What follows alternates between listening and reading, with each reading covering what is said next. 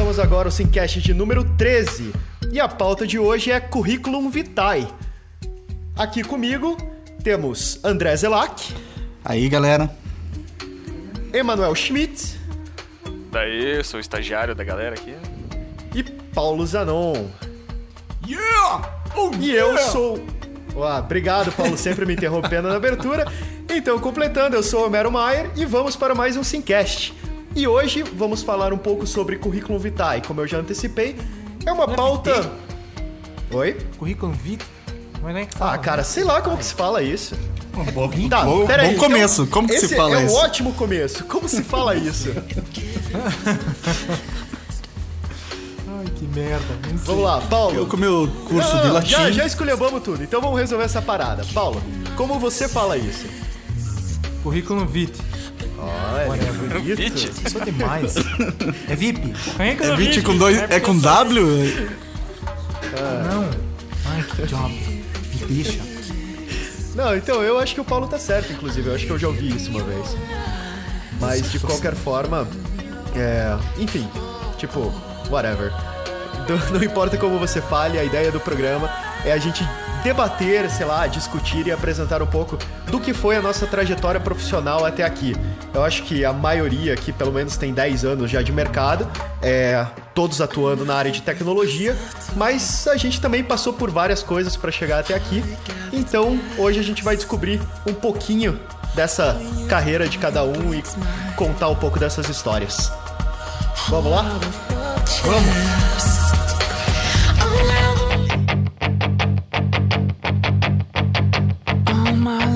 para começar o nosso primeiro bloco, antes de mais nada, eu vou passar a palavra para o Emanuel Schmidt, que tem uma dúvida para sanar a todos nós. Ah, não, não era muito dúvida, não. Era, na verdade, uma elucidação Olha, sobre o significado, o significado de currículo vitae. Ah, Vita, né? Não, vites, sei lá. Significa percurso da vida. Olha só que bonito. Eu não sabia, eu procurei no Google aqui mesmo, rapidão. cara. Então, quando você escreve o seu currículo vitae, você está descrevendo o percurso da sua vida. Então, vamos contar qual caminho nós, vive... nós andamos até agora, então. Nossa, se a gente tivesse algum tipo de prêmio ou vinheta para a primeira informação útil do nosso podcast, ela iria para você nesse momento. Muito obrigado, olha só. Ô, louco. A gente só Então fala lá. merda. Começando então a discutir ou é, dialogar sobre o percurso de nossas vidas, é, o primeiro passo nesse momento seria a escolha da faculdade e da carreira. Por que a gente entrou nesse mercado que atuamos hoje? E, Emma, já que você nos trouxe essa informação tão brilhante, convido você a começar. Então, pra quem não, não me conhece, eu sou o Emanuel, eu trabalho na carreira de tecnologia, né? Sou formado em ci- ciência da computação e mestrado na mesma área. E o que me levou a fazer ciência da computação era, como já deve ser imaginado por muitos aí, o desejo de fazer jogos. Então eu cresci jogando videogame, né? Jogando ali Mario, jogando Zelda. Mas você cresceu.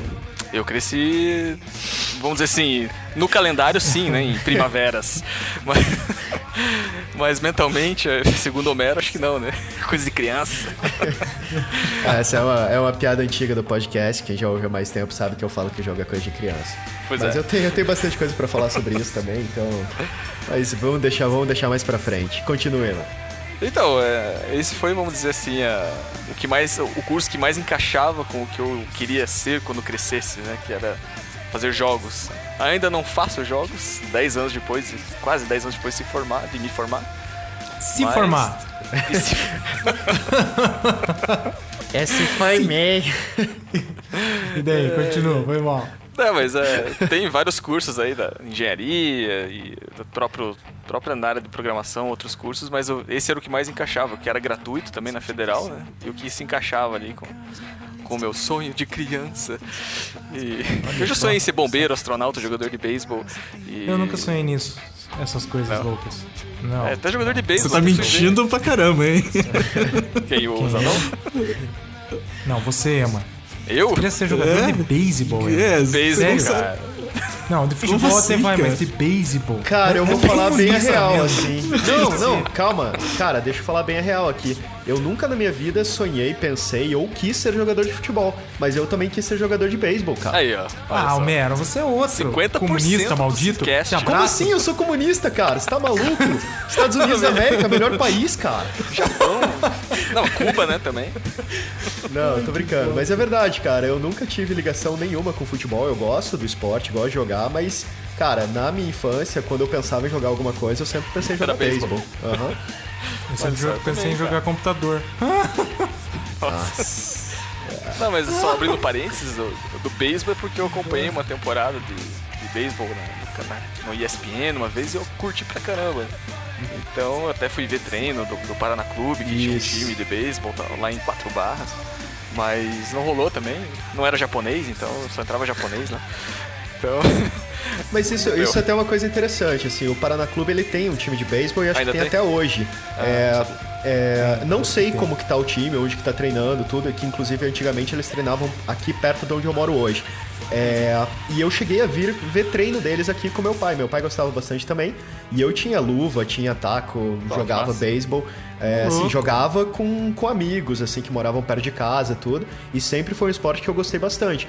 E até hoje, por curiosidade, eu voltei a assistir, nos últimos meses agora, voltei a assistir jogo de beisebol, assim, mas brevemente.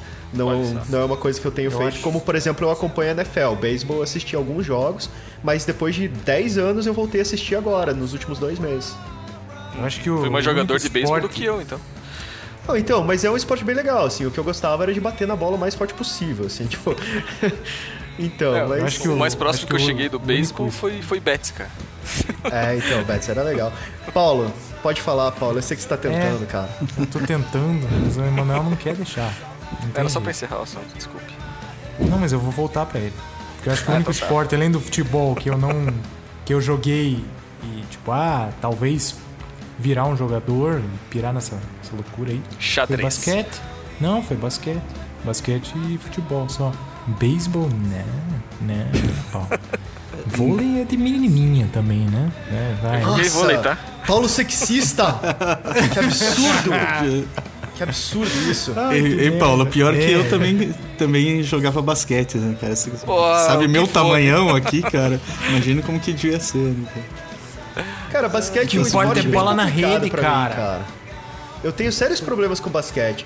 Eu adoro todos os comerciais de basquete que eu vejo na ESPN. Eu gosto da história do basquete. Eu gosto, entre aspas, do esporte, assim, tipo... Eu, mas eu não consigo. Eu não acho legal jogar e não gosto de assistir, cara. Mas eu gosto, Ah, eu- sabe? gosto tipo, diferente de vôlei, por exemplo. Vôlei eu não gosto do esporte, eu acho bobo, sabe? Tipo, é, eu não consigo ver graça nos jogos. E é até interessante, porque, por exemplo, eu joguei tênis muitos anos da minha vida. Mas vôlei, que, claro, existe uma semelhança porque tem uma rede e dois lados de quadra, tudo bem. Ah, claro, Tipo, e você bate a bola de um lado pro outro. Mas é, não, não existe uma, uma, sei lá, uma semelhança real, mas de alguma forma existe. É, eu adorava jogar tênis, eu adoro ver jogos de tênis, mas, cara, eu não suporto vôlei, cara. Eu acho que é preconceito e eu não consigo entender. Eu não consigo quebrar o preconceito porque eu não consigo assistir Fala- um jogo pra fala quebrar o mim. preconceito. Fala de mim, ô baitola. Cara, eu Ele não tô não, sendo ele não, ele não sexista dizendo que é de menininha, cara. É. Tá bom. Ele não gosta, Perdão, hein, ponto. se estamos em tempos modernos e não não Até podemos porque qualquer coisa coisas. que seja de menininha, geralmente tem menininhas praticando, eu vou achar mais interessante. Ih, Paulo. Que pariu, hein? E agora? Inferno, vocês. Tréplica? É, você é sexista, Paulo. Vamos encerrar assim. Então é, É, isso, galera. sou. Acabou o programa de hoje. Então o resumo da vida do, do Zanon. Sexista. Então tá, já que o Paulo. Puxa outro, Já- foca em outro, porra. Não, não, é você mesmo, Paulo. Já que você, já que você tá na roda agora, fala aí, Paulo. Como foi a sua escolha de carreira?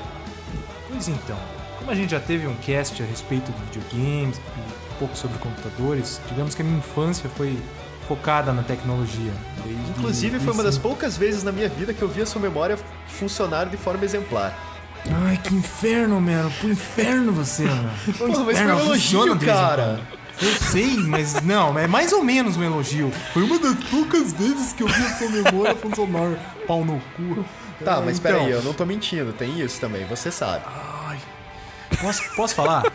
Eu posso falar? Pode depois que você falar, tá, eu sei. Tá, eu não sei. Então, Já continuando. Continu... É, eu já perdi o fio da meada. Que merda. Mas não tem problema, daqui a pouco eu lembro.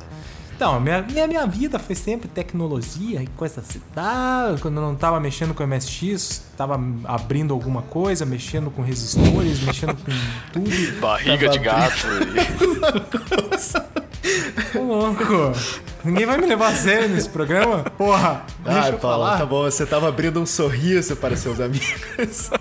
Ai, que. Não, é que meu irmão teve uma for- formação também dele tecnológica ali. Ele começou fazendo técnico no Cefet. Eu acabei ficando muito próximo dessa, dessa da vida dele como acadêmica e tudo mais. E quando eu tava pra escolher o curso, na real eu sabia o curso que eu queria desde a sétima série. Né? Que eu tava pretendendo algum curso na área de, de, de informática. Na época, se eu não me engano, a, a federal só tinha um curso chamado de informática e a PUC tinha engen- engenharia da computação. Isso é É, velho. sétima série. Milênio é velho pra passado. caralho. Não, é velho pra caralho. Aí o tempo foi, o tempo passou, meu irmão entrou na engenharia no, no Cefet, na engenharia elétrica. E ele, ele falou assim, Piá, faça a engenharia da computação na PUC, ele recomendou. Eu falei, então tá, então vamos, né? Vamos tentar. Daí foi, foi aí que começou a minha, minha, a minha jornada na faculdade. E meu, meu objetivo como EMA também, eu sempre gostei de jogos Meu desde a objetivo infância. como ema. Ai, que merda, eu sabia que vinha essa. Só tava esperando alguém se ligar. Não Por falei favor, nada. só comam ema. Piadinha de, piadinha Não, de tá criança feio, tá. essa. Quinta série. Ai, ai. Tá, continue, Paulo. Seu objetivo Então, como ema. como- Como EMA, né? No celular, só no. Então, eu tinha a pira de fazer jogos e desenvolver. Na faculdade até conseguia montar uma outra coisinha e tal, mas não foi muito pra frente. E hoje também, como, como Ema, já tô há 10 anos no mercado e ainda não consegui fazer nada a respeito de desenvolvimento de jogos. Afinal, é difícil fazer alguma coisa sozinho. Ah, faltou empolgação mesmo. Eu vou, eu vou comprar um despertador pra você que ele toca falando fracassado, fracassado. Você vai dando depressão e o cara não Peraí, levanta, cara. né, cara? Não, assim, eu vou, eu vou interromper todo mundo agora. Sair você não completamente da nada, pauta. quase, né? Sair de- completamente da De pauta. novo? pra- Meu Deus, Paulo. Ai, eu tô louco! Deixa eu interromper, cara. Interrompa, cara! Ô, e se a gente desenvolvesse um aplicativo de despertador que só, só, só tem frases assim, vamos dizer. Desmotivadoras. É, exatamente, por exemplo. ele- Desmotivador. você não pode escolher o que, que ele vai dizer quando ele toca, entendeu? Ele, tipo, ele decide sozinho. Ele tem uma série de frases randômicas. E aí, em algum momento, por exemplo, chega um dia que a hora que ele toca, ele toca gritando: Fracassado! Fracassado! E aí, É tipo um biscoito do azar chinês. Não, né, exato. cara? E aí quando você Paraguai. tenta, você tenta apertar o soneca, ele fala: "Não vai dormir não, seu filho da puta. Vai levantar quanta gente aí lutando pela vida e você querendo dormir mais, seu fracassado." Cara, vai ser muito Fracassado, irado. fracassado! Faz três vezes. Nossa, cara, vai ser muito irado. O melhor despertador. A gente cara. tinha só que Fracassado. contratar o, o Bernardinho pra gritar, assim, cara. Cara, Bernardinho, sei lá, tropa de elite lá, o Capitão É, o Nascimento, Capitão sabe? Nascimento, assim. Cara, tipo, ia ser o melhor app, cara. Sério. Você não pode escolher, você não tem como desligar se você não levantar, cara. Nossa, ia ser muito irado. Então, Eu só ia ver o cara no celular pela janela, né? ok, vamos continuar com o assunto agora, que é carreira. Paulo, pode voltar. Não, eu acho que eu acabei, né? Eu acho que eu acabei. Eu acho que o Zelak pode falar alguma coisa da, da vida acadêmica dele ou do, do início de, de faculdade. Bom, eu eu fui influenciado, eu tenho dois tios que são engenheiros e um deles, né, que trabalhava na Siemens, sempre tinha coisinhas novas, assim, o computador da vez, televisão mais massa, videocassete, né, então sempre chamava atenção para algumas coisas que, que ele fazia, assim. Ah, puxando um gancho ainda do, do do que vocês falaram de jogos, eu lembro de ter jogado um jogo chamado Espadachim no Apple II dele, assim. Eu devia ter, sei lá, 5, 6 anos, assim. Isso foi em É. 50 e quanto? Foi 59, por aí. Ah, tá. E, ah, sei lá, sempre me espelhei um pouco neles ali. E eh, comecei fazendo técnico, mas sempre gostei um pouquinho mais de hardware, assim, de fazer eh, circuitos digitais principalmente. E o mais, sei lá, o que eu fiquei mais tesão foi quando eu montei o meu próprio Z80, que é praticamente um Master System. Montei tudo com fiozinho e coisa e tal. Olha, Olha só, cara, que orgulho. professor Pardal. Você montando e o Paulo Então desmontando. foi. É, Estragando. É, abrindo coisinhas. Então é, eu ah, acabei indo pro software mais pra frente, por, por, ah, pura falta de habilidade com, com, com hardware. Explodiu É, três foguetes espacial. É, mas. E, bom. Tô aí. Eu me formei na, na engenharia em 2002.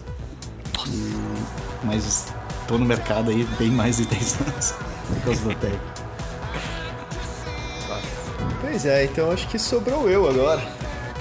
É, né, Homero? Sobrou. Eu achei que você não ia falar nada. Você é um host. Você não fala nada. Você fica quieto. Tá bom. Mas eu falar. sou o único que tem coisas interessantes pra falar, pelo jeito. Ai, que inferno, né? Não então, né? cara, é que assim. Ah, isso é meio estranho de falar, assim, tipo, mas eu sempre fui aquela pessoa meio. Sabe, criativa, sabe, cheia de ideia. então, assim, eu, pô, desde sempre na minha vida, eu sempre escrevi, sempre desenhei, sempre, sempre quis fazer cinema, assim. Então, tipo, pra mim, tudo que eu sempre fiz criativamente culminava em cinema. O meu objetivo de vida era trabalhar com cinema, era a coisa que, que eu vislumbrava, assim, como mais espetacular e que reunia uma série de expertises que me, que me agradavam muito, sabe?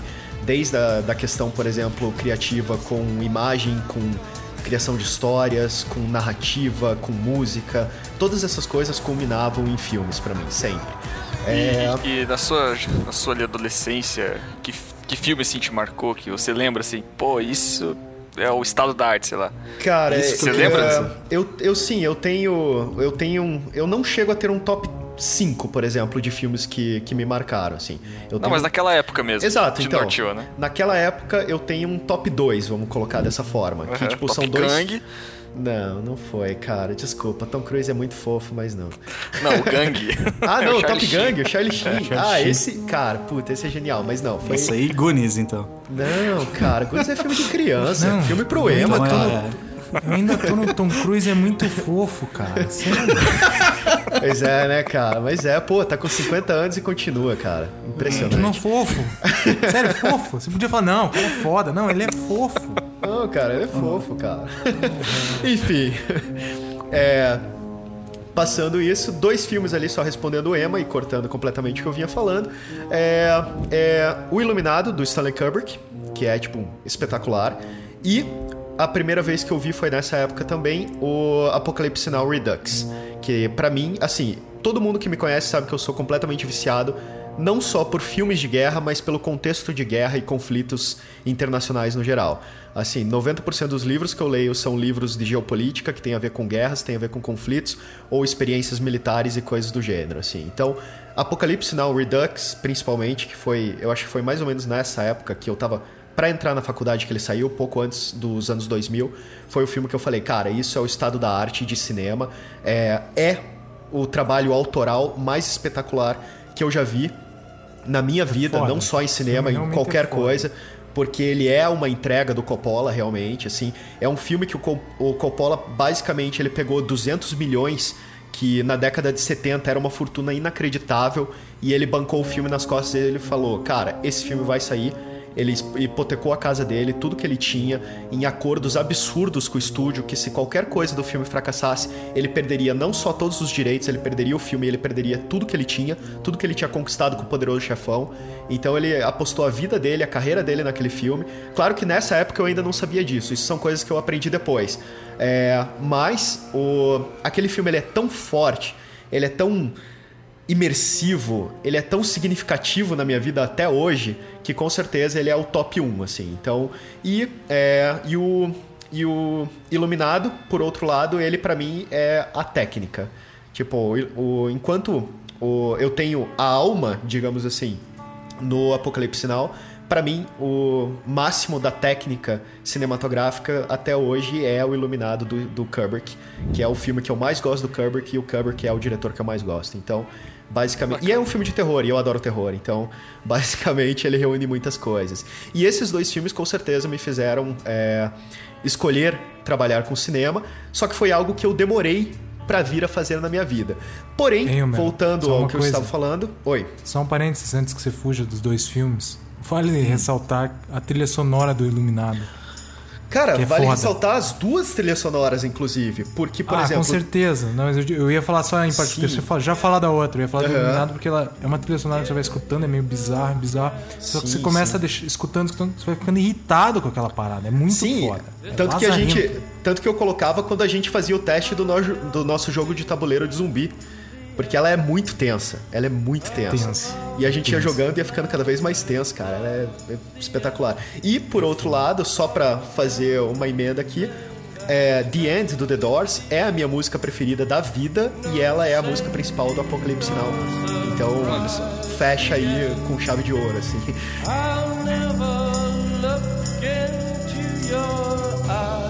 Então, e eu queria fazer faculdade de cinema. Só que em Curitiba não tinha. E na época eu não tinha nenhuma perspectiva de sair de Curitiba para fazer faculdade em qualquer outro lugar. É, financeiramente ou de qualquer forma, assim, não, não existia essa possibilidade. Então o que, que eu fiz? Eu acabei focando, por exemplo, em coisas que eu já dominava um pouco melhor. E essas coisas, na verdade, foram, vamos dizer, baseadas principalmente em internet. Então eu tive eu só tive uma escolha, na verdade, que foi entre publicidade e jornalismo.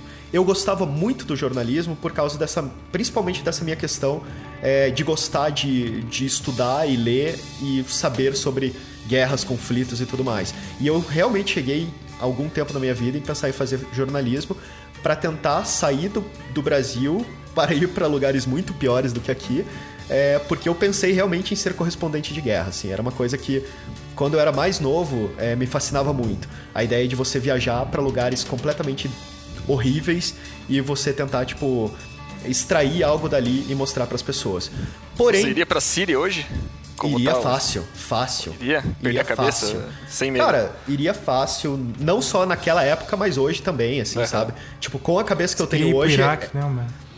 Não, então, eu tentei me alistar. Eu tentei me alistar. Assim, cara, isso é uma outra conversa, tipo, com várias outras. É, Ah, não, é- hoje não é pra falar do isso, caminho da é, vida? então. É, mas é que esse é um caminho que não aconteceu, então a gente pode deixar pra outro momento. Mas, cara, eu realmente tentei me alistar, tipo, no exército americano, assim. Eu fui atrás, fui ver como funcionava. E, inclusive, não só isso, é, eu fui ver como funcionava pra trabalhar com ONGs de, na África também. Então, hoje eu poderia estar com ebola, inclusive, mas que tá na moda. Mas, de qualquer Tá forma, é, eu fui atrás de muita coisa e, e conheci, inclusive, um documentarista é, que trabalhava é, com a ONU e conversei muito com esse cara, o Alexei, e ele me, me explicou muito como que funcionava isso e me mostrou mais ou menos como que tinha alguns caminhos, mas a grande verdade é que isso é meio que uma máfia também, bem grande, E- sabe? É o que que- complicado, que que- envolve muito dinheiro e tudo, então... O que, não- que o Alex sabe? Nossa... Eu não Enfim. entendi, piada. Mas enfim, então aí a, a escolha, na verdade, ela ficou centrada entre jornalismo e publicidade. Por que eu acabei escolhendo publicidade? Não sei até hoje, mas tudo bem. É, para dar uma desculpa, eu acabei escolhendo o lado mais da criatividade mesmo e porque eu achei que ficaria um pouco mais próximo do cinema.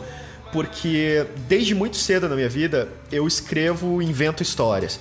E eu comecei a desenhar, inclusive, que é algo que me acompanhou a vida inteira e a vida profissional também inteira, como designer depois, é, por causa de, de escrever.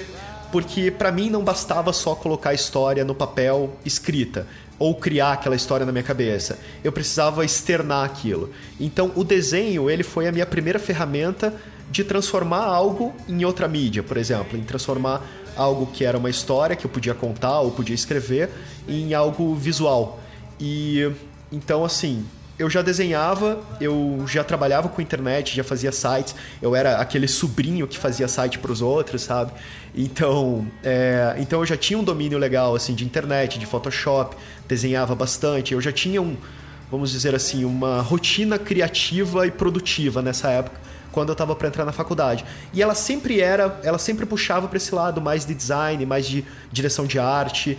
E aí, quando eu precisei escolher entre uma faculdade e outra, eu acabei avaliando que, pelo que eu estava fazendo na época e pelas questões de mercado, seria mais interessante eu fazer publicidade, porque eu poderia trabalhar com vídeo publicitário, poderia trabalhar até mesmo com cinema, videoclipe, curta-metragem, todas essas coisas de forma mais criativa, seguindo meio que o caminho da publicidade e não do jornalismo, que era uma coisa que entrava mais nessa vertente, assim, de, de querer investigar e conhecer as coisas que eu tenho, mas que não levava muito pro lado da produção cinematográfica, assim. Então a escolha in- inicial de publicidade foi por isso. Mas, cara, é, eu acho que, queira ou não queira, as duas coisas sempre ah, aconteceram de forma muito, muito conjuntas, assim. Eu nunca segui só um caminho, sabe? Tipo, é, mais pra frente, quando a gente começar a falar sobre outras coisas de carreira, é, eu vou dar várias voltas, assim, e a gente volta nesse assunto. Mas eu acho que é bem por aí mesmo. Eu escolhi o caminho da criatividade, assim. Então, é, quando eu tive que escolher publicidade, tipo, foi meio que a única possibilidade que eu tinha. The killer awoke before dawn. He put his boots on.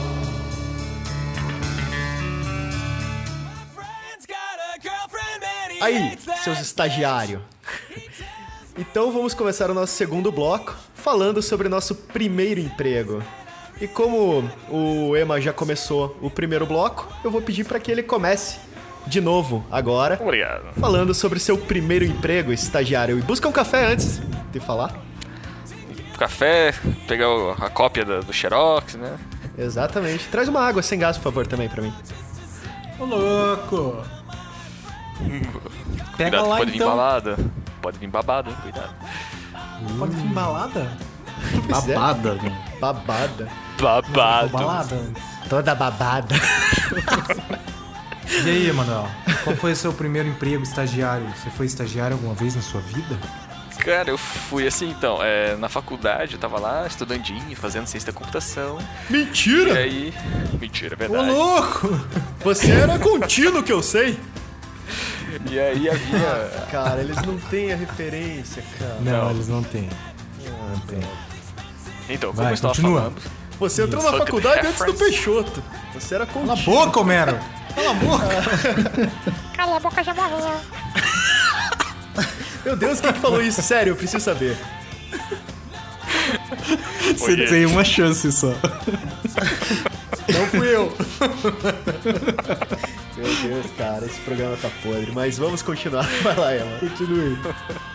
Então, na faculdade, como eu queria fazer jogos, tinha um laboratório de imagens na própria faculdade que tava com, com vagas para bolsistas, né? Para fazer iniciação científica. Então ali foi o meu primeiro, vamos dizer assim, trabalho, né? Remunerado. Eu era bolsista e tal, fazia trabalhos na, não é, na área de processamento, processamento de imagens. E lá eu fiquei uns quase dois anos, um ano e oito meses, se eu não me engano. E aí eu queria ter uma experiência no mercado mesmo, não só acadêmica, mas no mercado. E aí eu fiz um processo seletivo e entrei na, numa empresa de petróleo. Fui estagiário lá, pra fazer jabá aqui. E, e lá eu fiquei um pouco mais de um ano, um ano e meio, por aí, mas aí estágio mesmo, é, carteirinha, assinada, estágio e tal. E esses foram meus estágios. E foram bons pra você? Você gostou? Você aprendeu muito? Cara, não, foram, foram muito bons, porque eh, acho que assim, minha escolha foi bem acertada. Teve, eu tive colegas que ficaram só na área acadêmica e na hora de quando se formaram, não- quando era para ir pro mercado, eles não tinham nem estágio, né? Então assim, foi legal justamente pela experiência de, de- da parte acadêmica, fica ali quase dois anos e quase dois anos no, no mercado mesmo, né? Então assim, foi, agregou muito, né? Tipo, são dois ambientes bem distintos, eh, as cobranças e a maneira de enxergar mesmo. Um é dinheiro, o outro é paper, né? Escrever artigo e tal. Então assim, são, são mundos bem, bem diferentes. E, então foi bem interessante, assim, pra conhecer. Cara, foi Conseguiu lados. comparar, né? Os mundos. É, e foi até legal você ter começado e você ter uma história bonita, porque daqui é só ladeira abaixo, cara. É... assim, eu acho que. Eu acho que é melhor deixar o inclusive- Zelac falar primeiro, então, Homero. Eu acho que é, é- é uma decisão acertada. Até porque a nossa, nossa relação ali de estágio é na mesma empresa, veja só. e a gente foi onde a gente se conheceu, inclusive. E, cara, vamos dizer assim: se o Ema não falou o nome da empresa pra não fazer jabá, eu e o Paulo já não vai falar pra evitar processo, entendeu? Mas então vamos passar a bola pro Não, mas só vou Zelac contar então. primeiro. Só vou contar um caso curioso do meu primeiro Conte, dia de estágio nessa, nessa empresa multinacional, né? É uma, é uma Todos empresa os meus petróleo. anos nessa empresa vital. E essa empresa, ela, tipo, ela, ela obriga os funcionários aí de uma maneira assim, aquele social, né? Não precisa ser terno e gravata, mas é camisa social e calça social, sapatênis, sapato. E eu nunca fui muito adepto, nem de jeans na minha vida, né? E eu, como eu passei no processo, tava entrando no estágio, eu Lista. tava providenciando ainda as roupas, né? Aí no primeiro dia eu fui lá trabalhar todo feliz no, no estágio. E eu fui com um moletom azul, assim, sabe? Aqueles azul. Tipo do Colégio Estadual do Paraná, sabe? Um azul bem vivo. com aquela calça de moletom e uma outra, cam- uma outra jaqueta de moletom. E pegou, né? O Stag era professor de educação física, né? Porque todo mundo. todo mundo socialzinho ali. E chega o Stag todo azul lá. Todo maloqueiro. Beleza, era um Smurf. Praticamente Acharam- um Era o Smurf. Smurf, exatamente. E acharam que ia começar a ginástica laboral, então. Exatamente. O braço. Fazer o quê? Esconderam minha, minha mochila no primeiro dia, fiquei sem carteira pra voltar pra casa. É uma empresa assim, de renome mundial. também. Pois é, quase. Mas enfim, essa foi a historinha do primeiro dia de estágio. Pô, que, que grande cagada, hein, mano? Eles não te falaram pois antes? é, eu, eu era ignorante da vida, né, cara? Então. Não, mas eles não te Caipira lá falaram do- antes. Ou você não reparou quando você fez um estágio que todo mundo tava vestido assim e você nem se ligou? Eu não reparei, cara. Eu era meio desligado. E É? fui, né, cara? Tipo, eu fui, cara, eu nem pensei, nem me liguei. Tipo, ah, eu tinha que comprar, mas, tipo, nem me liguei, sabe? No dia seguinte já tava lá, bonitinho, né? Mas no primeiro dia foi Puta que merda, hein? Que grande merda. fazer o quê? Ai, ai, ai, ai, ai. Quer falar, Zelak, antes do Homero começar a discorrer sobre a ladeira abaixo? Bom, como eu não disse antes, eu fiz técnico no Cefet. E Eu acho que você disse. Ele disse eu sim. não, acho que eu não disse, né? Eu, disse. eu fiz disse, engenharia. disse. Mentira! Você não, disse. Você disse. Vai ouvir o cast, vai saber que disse. Continua, E, vai. e ao final do técnico eu já fazia engenharia, mas tinha que fazer o estágio obrigatório. Né? Eu comecei a, a fazer. Fiz o meu primeiro estágio no setor de, de pós-graduação lá na Biomed, na Biomédica, com o professor Alfredo Pilha, que é até nosso ajuda lá na Datacom, lá com, é, parceiro da Datacom. E. Mas eu fiz um Fale primeiro. o que é Datacom, né? Oi? Só, mas fale o que é Datacom, né? Pro pessoal tá Datacom é onde Datacom, eu, que que é Paulo? Zanol e o Emanuel trabalhamos hoje, né? Acho que a gente já falou em outros casts. Mas a gente vai chegar lá também. E a gente vai falar mais sobre ela. É, vai chegar lá também. Mas é pra E- pessoa não abandonar no meio do, do episódio, né? Não, não- não se interessar mais, enfim. Mas enfim, a- o primeiro estágio foi com o, Val, com o Valfredo lá. Eu fiz um. é, um eletrocardiógrafo lá, um medidor lá do coração. É, em- dentro de um PC, assim, com, uma placa de aquisição e tal. Usava. mostrava na tela do computador, assim. A ideia na época era de popularizar numa dessas. A, a pessoa fazer um exame em casa, alguma coisa assim, e mandar pro médico, alguma coisa nesse estilo. Ô, louco, que ano era isso, Zelak? 95, acho. Noven- Jesus é, 96. É. E depois que eu saí de lá, fui fazer. Eu, eu fiz quase uma carreira de estágios, né, cara? fiz alguns estágios até sair da faculdade. E daí eu fui para um outro setor, que era o NUPES, que era uma, uma parte que era junto com a Siemens, fazia layout de placa e análise térmica. Era, como eu falei, eu trabalhava mais com hardware no começo. E, eh, saindo de lá, eu voltei para biomédica, trabalhar com, o- com o Heitor. E depois disso, ainda fiz um estágio na Alemanha, na Fulgum, que é uma empresa que faz rastreador de caminhão e coisas do tipo. Fiz lá principalmente software né, para Windows para falar com alguns equipamentos que eles tinham no, no lugar. Muito bom, muito bom. É. Como eu falei, cara, Exemplar, você foi- exemplar, você os foi, caras são sei lá, exemplares. seis né? anos de, de estágio. Eu não sei quantos, quantos anos eu fiz de estágio, cara.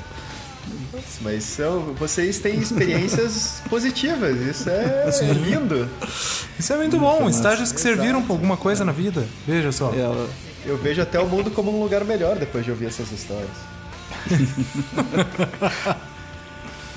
Que medo. Muito bom, cara, muito bom, muito bom. E o nosso estágio, Homero? Comece aí. Era uma terça-feira, chovia muito. Cara, assim. Eu e o Paulo. eu, na verdade, assim, logo que eu comecei a faculdade, eu. é, fiquei sabendo que ia ter um processo de seleção de algum aluno para fazer monitoria de cinema.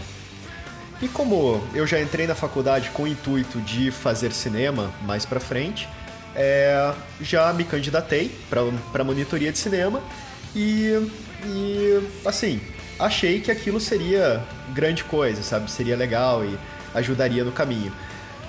Porém, é, só fazendo, digamos assim, um parênteses com isso antes de, de entrar no estágio mesmo, é, quando eu conheci a professora, na verdade, que ia fazer a seleção e tudo, ela me falou que eles nunca tiveram um, um monitor de cinema que fosse do primeiro período, é, mas que como a minha prova tinha sido muito melhor do que a dos outros alunos que eram candidatos, que já eram de outros períodos, veteranos e tudo, é, ela ia apostar e ia me escolher como monitor de cinema. E principalmente porque seria a primeira possibilidade que eles teriam de trabalhar com o mesmo monitor durante quatro anos de faculdade, assim.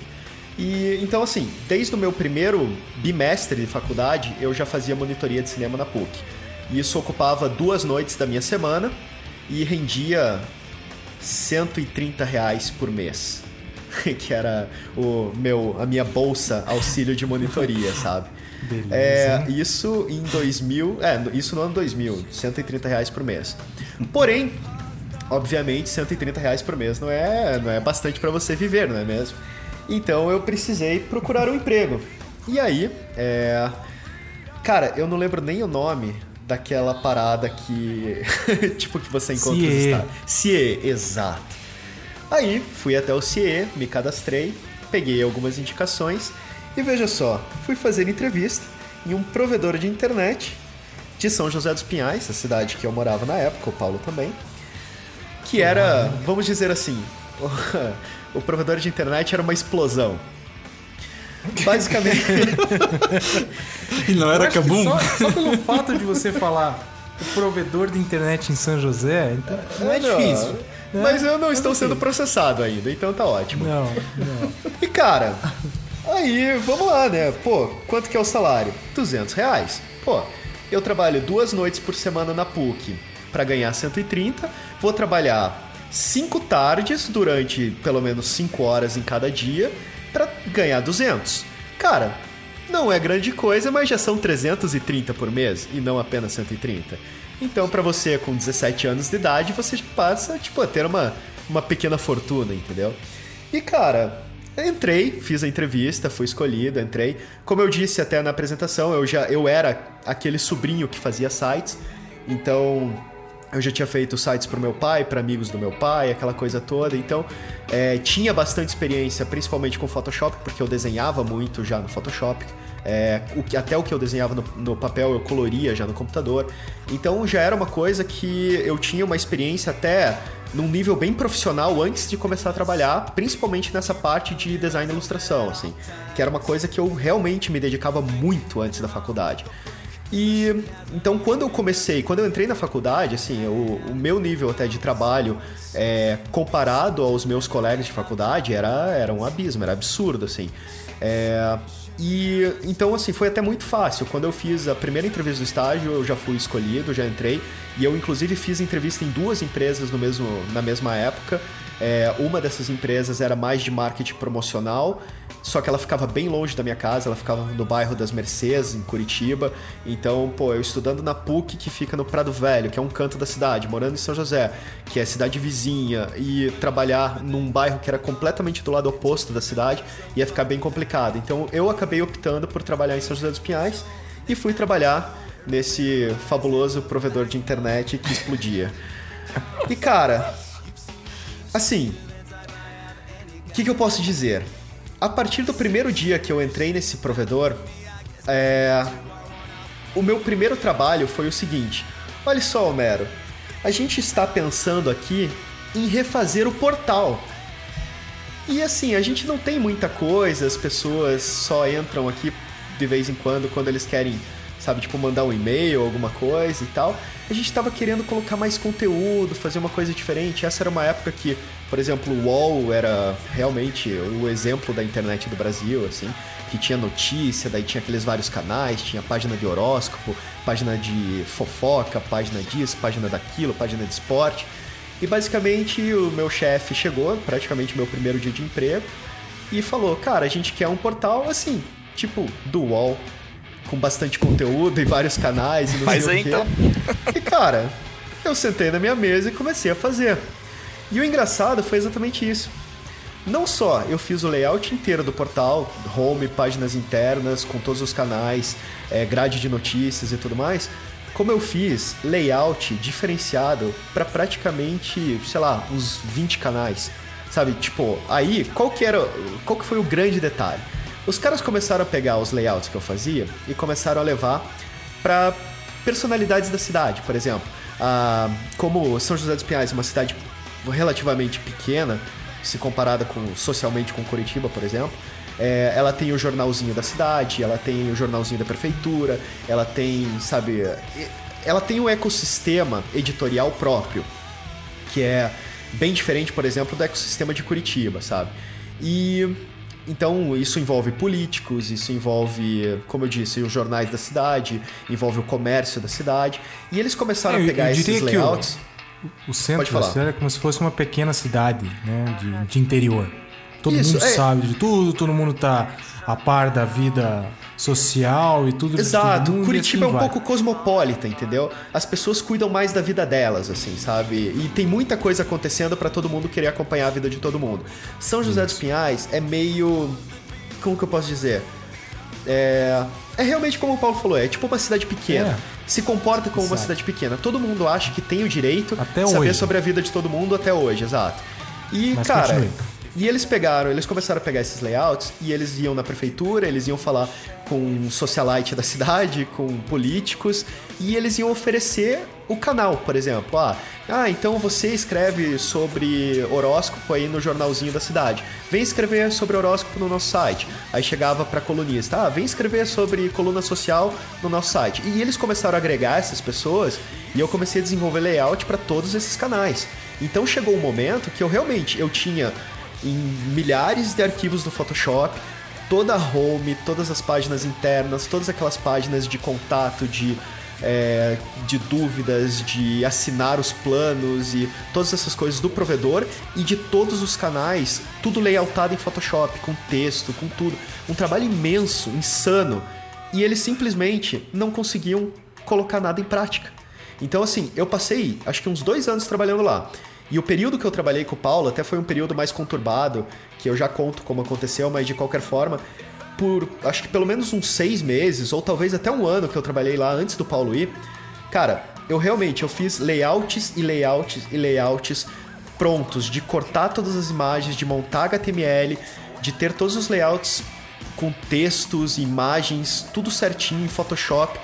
Cara, era era assim, era um trabalho de logística insano criar aquilo, sabe? E Eu- aquilo tava praticamente Só um- todo um parênteses. Pode falar. é, eu acho eu entrei um, acho que um ano depois que você. Acho que foi mais ou menos um ano mesmo. Eu Porque, me lembro é, que, sei lá o que, que tava rolando com você e com os caras lá. É, eu já conto E isso. Mas... eu só, é, então, eu só conhecia você pelos layouts. Não, esse é o layout do Homero, esse é o do Homero, isso aqui foi o Homero que fez. Tipo, tá, quem é o Homero? Não, Homero de vez em quando vem aí, e não sei o quê. Então, assim foi. Cara, e, e foi um ano isso, cara. E eles tinham, por exemplo, eu ali pra fazer o layout. e eles estavam numa pira de terceirizar é, a parte de dev mesmo. Então, quem ia pegar todos aqueles layouts e os HTMLs e tudo que eu estava montando, ia desenvolver, acho que em PHP na época, todo, todo o banco de dados e a linguagem e tudo para fazer funcionar o site, era um cara, tipo, de fora, assim, que não estava trabalhando lá. E esse cara, tipo, tava enrolando absurdamente. Tanto que, por exemplo, em um ano eu fui fechando tudo, mandando tudo, aprovando tudo, mandando pro cara e nunca voltou nada com programação, assim. Pô, é, o Acho cara que esse cara era o simplesmente- mesmo, era o mesmo que fazia a administração dos servidores da- do, do provedor. É, cara, era, eu só sei que era absurdo, assim, que nunca nada foi pra frente. E os caras começaram a ficar muito desanimados, assim. E até aí é, chegou uma época que, pô, desgraça pouco é bobagem, né? Os caras tiveram uma ideia assim: ah, a gente conseguiu com a prefeitura a lista de todas as empresas da cidade. A gente queria colocar ali como um serviço ali no uma busca dentro do nosso provedor. É, então, assim, tipo um guia das empresas da cidade, só para o cara poder consultar quais empresas que tem, como se fosse uma lista telefônica, por exemplo. O cara veio, me falou aquilo, e daí eu ia ter que pensar em layout para aquilo e tal. Aí eu, caramba, cara, será que ele vai querer que eu faça o layout, mas que eu coloque realmente no HTML todas essas empresas? Eram, sei lá, tipo, 4 mil empresas, alguma coisa assim que eles tinham na lista. E aí eu olhei para aquilo e falei, não, cara, isso não tá certo, cara. Quem que vai pesquisar esse negócio, sabe? Era aquela época que o sistema de busca nem funcionava direito, sabe? Principalmente dentro do teu próprio site, era ridículo. E aí eu falei, cara, isso não faz sentido. Que ano que era isso aí? 2000, 2000. Nem Google existia, então. Não, era, cara, Alta vista ainda. era tipo absurdo, assim, era, Era- internet era old school bosta. mesmo, sabe? É. E layout em tabela, é isso aí, cara, é essa época. Então, assim, GIF animado. é, então. Aí, tanto que, cara, eu cheguei até a fazer um. é, eu falo do o provedor que explode, porque eu não vou falar o nome dele, mas é que a logo dele era uma explosão feliz, assim, sabe? E eu Aí cheguei a fazer. existe? Ah, cara, deve existir, mas não, não sei. E tanto Não que. vem ao caso. É, mas tanto que, tipo, eles chegaram até pedir pra eu fazer o logo deles em GIF explodindo mesmo, sabe, cara? Os GIFs animados, Ridículo, é. ridículo. Mas exato. Mas era bem essa época. E aí eu cheguei, olhei pra aquilo, cara, e sério. A primeira reação foi preguiça, porque eu tava um ano fazendo layouts improdutivos, entendeu? Que não estavam, que acabavam em nada. E aí quando eu recebi aquela lista de 4 mil empresas e o cara queria que eu colocasse aquilo dentro do site dele, eu falei, cara, isso não tem lógica, sabe? Não faz sentido. E aí, cara, foi a primeira vez na minha vida que eu dei uma ideia pra alguém que eu não devia ter dado, sabe? Porque foi realmente isso. Eu dei a ideia. E aí, é, a história mais triste desse período da minha vida foi quando eu marquei uma reunião com os dois sócios da empresa, entrei na sala deles e falei: Cara, isso que vocês têm é um grande problema, mas ela também é uma grande oportunidade. Aí eu peguei uma lista, porque mais uma das coisas assim de cidade pequena, como a lista de Curitiba, por exemplo, ela é gigante, tem as empresas de Curitiba e mais um monte de coisa. É, as cidades pequenas, é, vizinhas de Curitiba, elas têm umas editoras até um pouco oportunistas que elas criam listas da cidade. Mas o, o foco principal dessas listas é a venda de anúncios anuais para as empresas. Eu cheguei, coloquei na frente deles aquela lista, tipo, é uma lista pequenininha assim, né, telefônica. Coloquei na frente deles e falei: essas 4 mil empresas que vocês têm, elas não têm que estar listadas no site para as pessoas consultarem. Elas têm que ser isso. Vocês têm que colocar na internet uma lista telefônica com anúncios, com destaques, com imagens, com busca, com tudo, porque você achar qualquer coisa nessas listinhas é terrível. Eu cheguei e coloquei isso na frente deles e os caras olharam e falaram: Ah, acho que pode ser legal. E cara, aí foi assim, aquela reunião, ela acabou sem, sei lá, exaltação nenhuma, sem nada, nossa, vamos fazer e vai ser legal. Só, ah, não, parece legal. Sabe, tipo aquele negócio, ah, vamos acabar esse assunto por aqui. Aí eu, ah, beleza, saí dali, daí pensei, ah, pelo menos ganhei um tempo, porque até eles me falarem, não, não vamos fazer esse negócio que você falou aí, vamos fazer uma lista só no nosso site mesmo. Até eles chegarem e me falarem isso, eu pelo menos ganhei tempo e não precisei fazer aquilo. E aí, de repente, alguns dias depois, ele chega e fala: Então, Homero, a gente andou pensando, eu acho que a gente vai apostar naquela ideia, vamos fazer realmente é, um canal dentro do nosso site para ter essas empresas. E daí eu mais uma vez soltei: Cara, não vamos fazer um canal, vamos fazer um site. E eu já tinha feito até a logo, cara. E eu não vou, Vou nem te falar o só uma dele. coisa, Homero. Pode falar. A lista continua no ar com a mesma logo. Exato, cara. Não, então. E mais, assim, só fazendo parênteses, é, quando eu e o Paulo a gente abriu o nosso restaurante, uma das primeiras pessoas que foi lá foi o nosso ex-chefe para vender anúncio nessa listinha vagabunda que só existia porque eu fiz. Cara, sério. Foda, E olha, foda, foda. sem brincar, eu acho que até hoje ele só tem uma empresa por causa desse negócio. E é tipo, e sinceramente, assim, o provedor, por mais que. Não sei se o provedor existe ou não, mas eu lembro que na Existe. época que eu perdi o contato com eles, o provedor já não dava mais dinheiro. Que ele reclamava que o provedor não dava dinheiro. E o que dava dinheiro pra ele na época era, o- era a lista de empresas, assim, que, que a gente fez naquela época. E, cara, e eu comecei a trabalhar de, de maneira insana nisso. Então, pô, essa era uma época que. Você era estagiário, né? Isso- aí que tá o Estagiário, estagiário, completamente estagiário. Pô, eu criei o projeto. Vale ressaltar que na empresa só tinha estagiários, né? Exato, não, é exatamente. Tinha dois sócios e quatro estagiários. Isso. Então, era, era um exemplo de empresa responsável. É, e assim, cara, então, por exemplo, não é só o fato de você meter a cara, você estufar o peito, você ter os projetos, você levar o negócio pra frente, você convencer as pessoas. É o fato de que isso tá acontecendo em paralelo ao fato de que se você chegar cinco minutos atrasado, alguém tá te ligando no teu telefone para saber se você não vai trabalhar. Isso tá ligado com o fato de que se você precisa, você está na faculdade, se algum dia você precisa sair para qualquer coisa acadêmica, sendo que você é um estagiário pela sua faculdade nessa empresa, você tem qualquer coisa acadêmica, as pessoas viram o nariz e, e pedem para você ir trabalhar no sábado para repor aquelas horas. Sabe, tipo, ou seja, você não tem responsabilidade de estagiário, você não tem, você não trabalha sob a supervisão de um de um profissional da sua área para aprender com ele. Você tá trabalhando como um escravo a 200 reais por mês, sabe? E, cara, qualquer coisa que você tenha que fazer para tua faculdade, para você ou qualquer outro compromisso que você tenha, independente daquilo, é, sendo que é claro quando você é estagiário que você tem uma vamos dizer, uma rotina dividida, você é tratado como se você fosse tipo um vilão, entendeu? Então isso era muito do perfil da empresa, sabe? As pessoas, elas nunca te, te davam nenhuma forma de apoio, nem nenhum tipo de reconhecimento, e elas sempre cobravam como se você. Isso é um perfil gerencial deles, na verdade. Cobravam como se você estivesse sempre errado, sabe?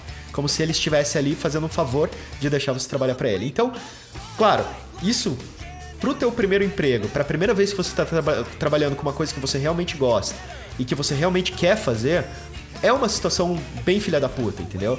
E é uma situação que pesa muito, porque você fica. É, é tua primeira experiência de mercado, entendeu? Isso é uma coisa que, claro, pra mim, é, eu acho que nunca refletiu muito, muito negativamente, porque eu sempre fui é, muito proativo e eu sempre tive muitas ideias e sempre quis levar muitas coisas pra frente, sabe?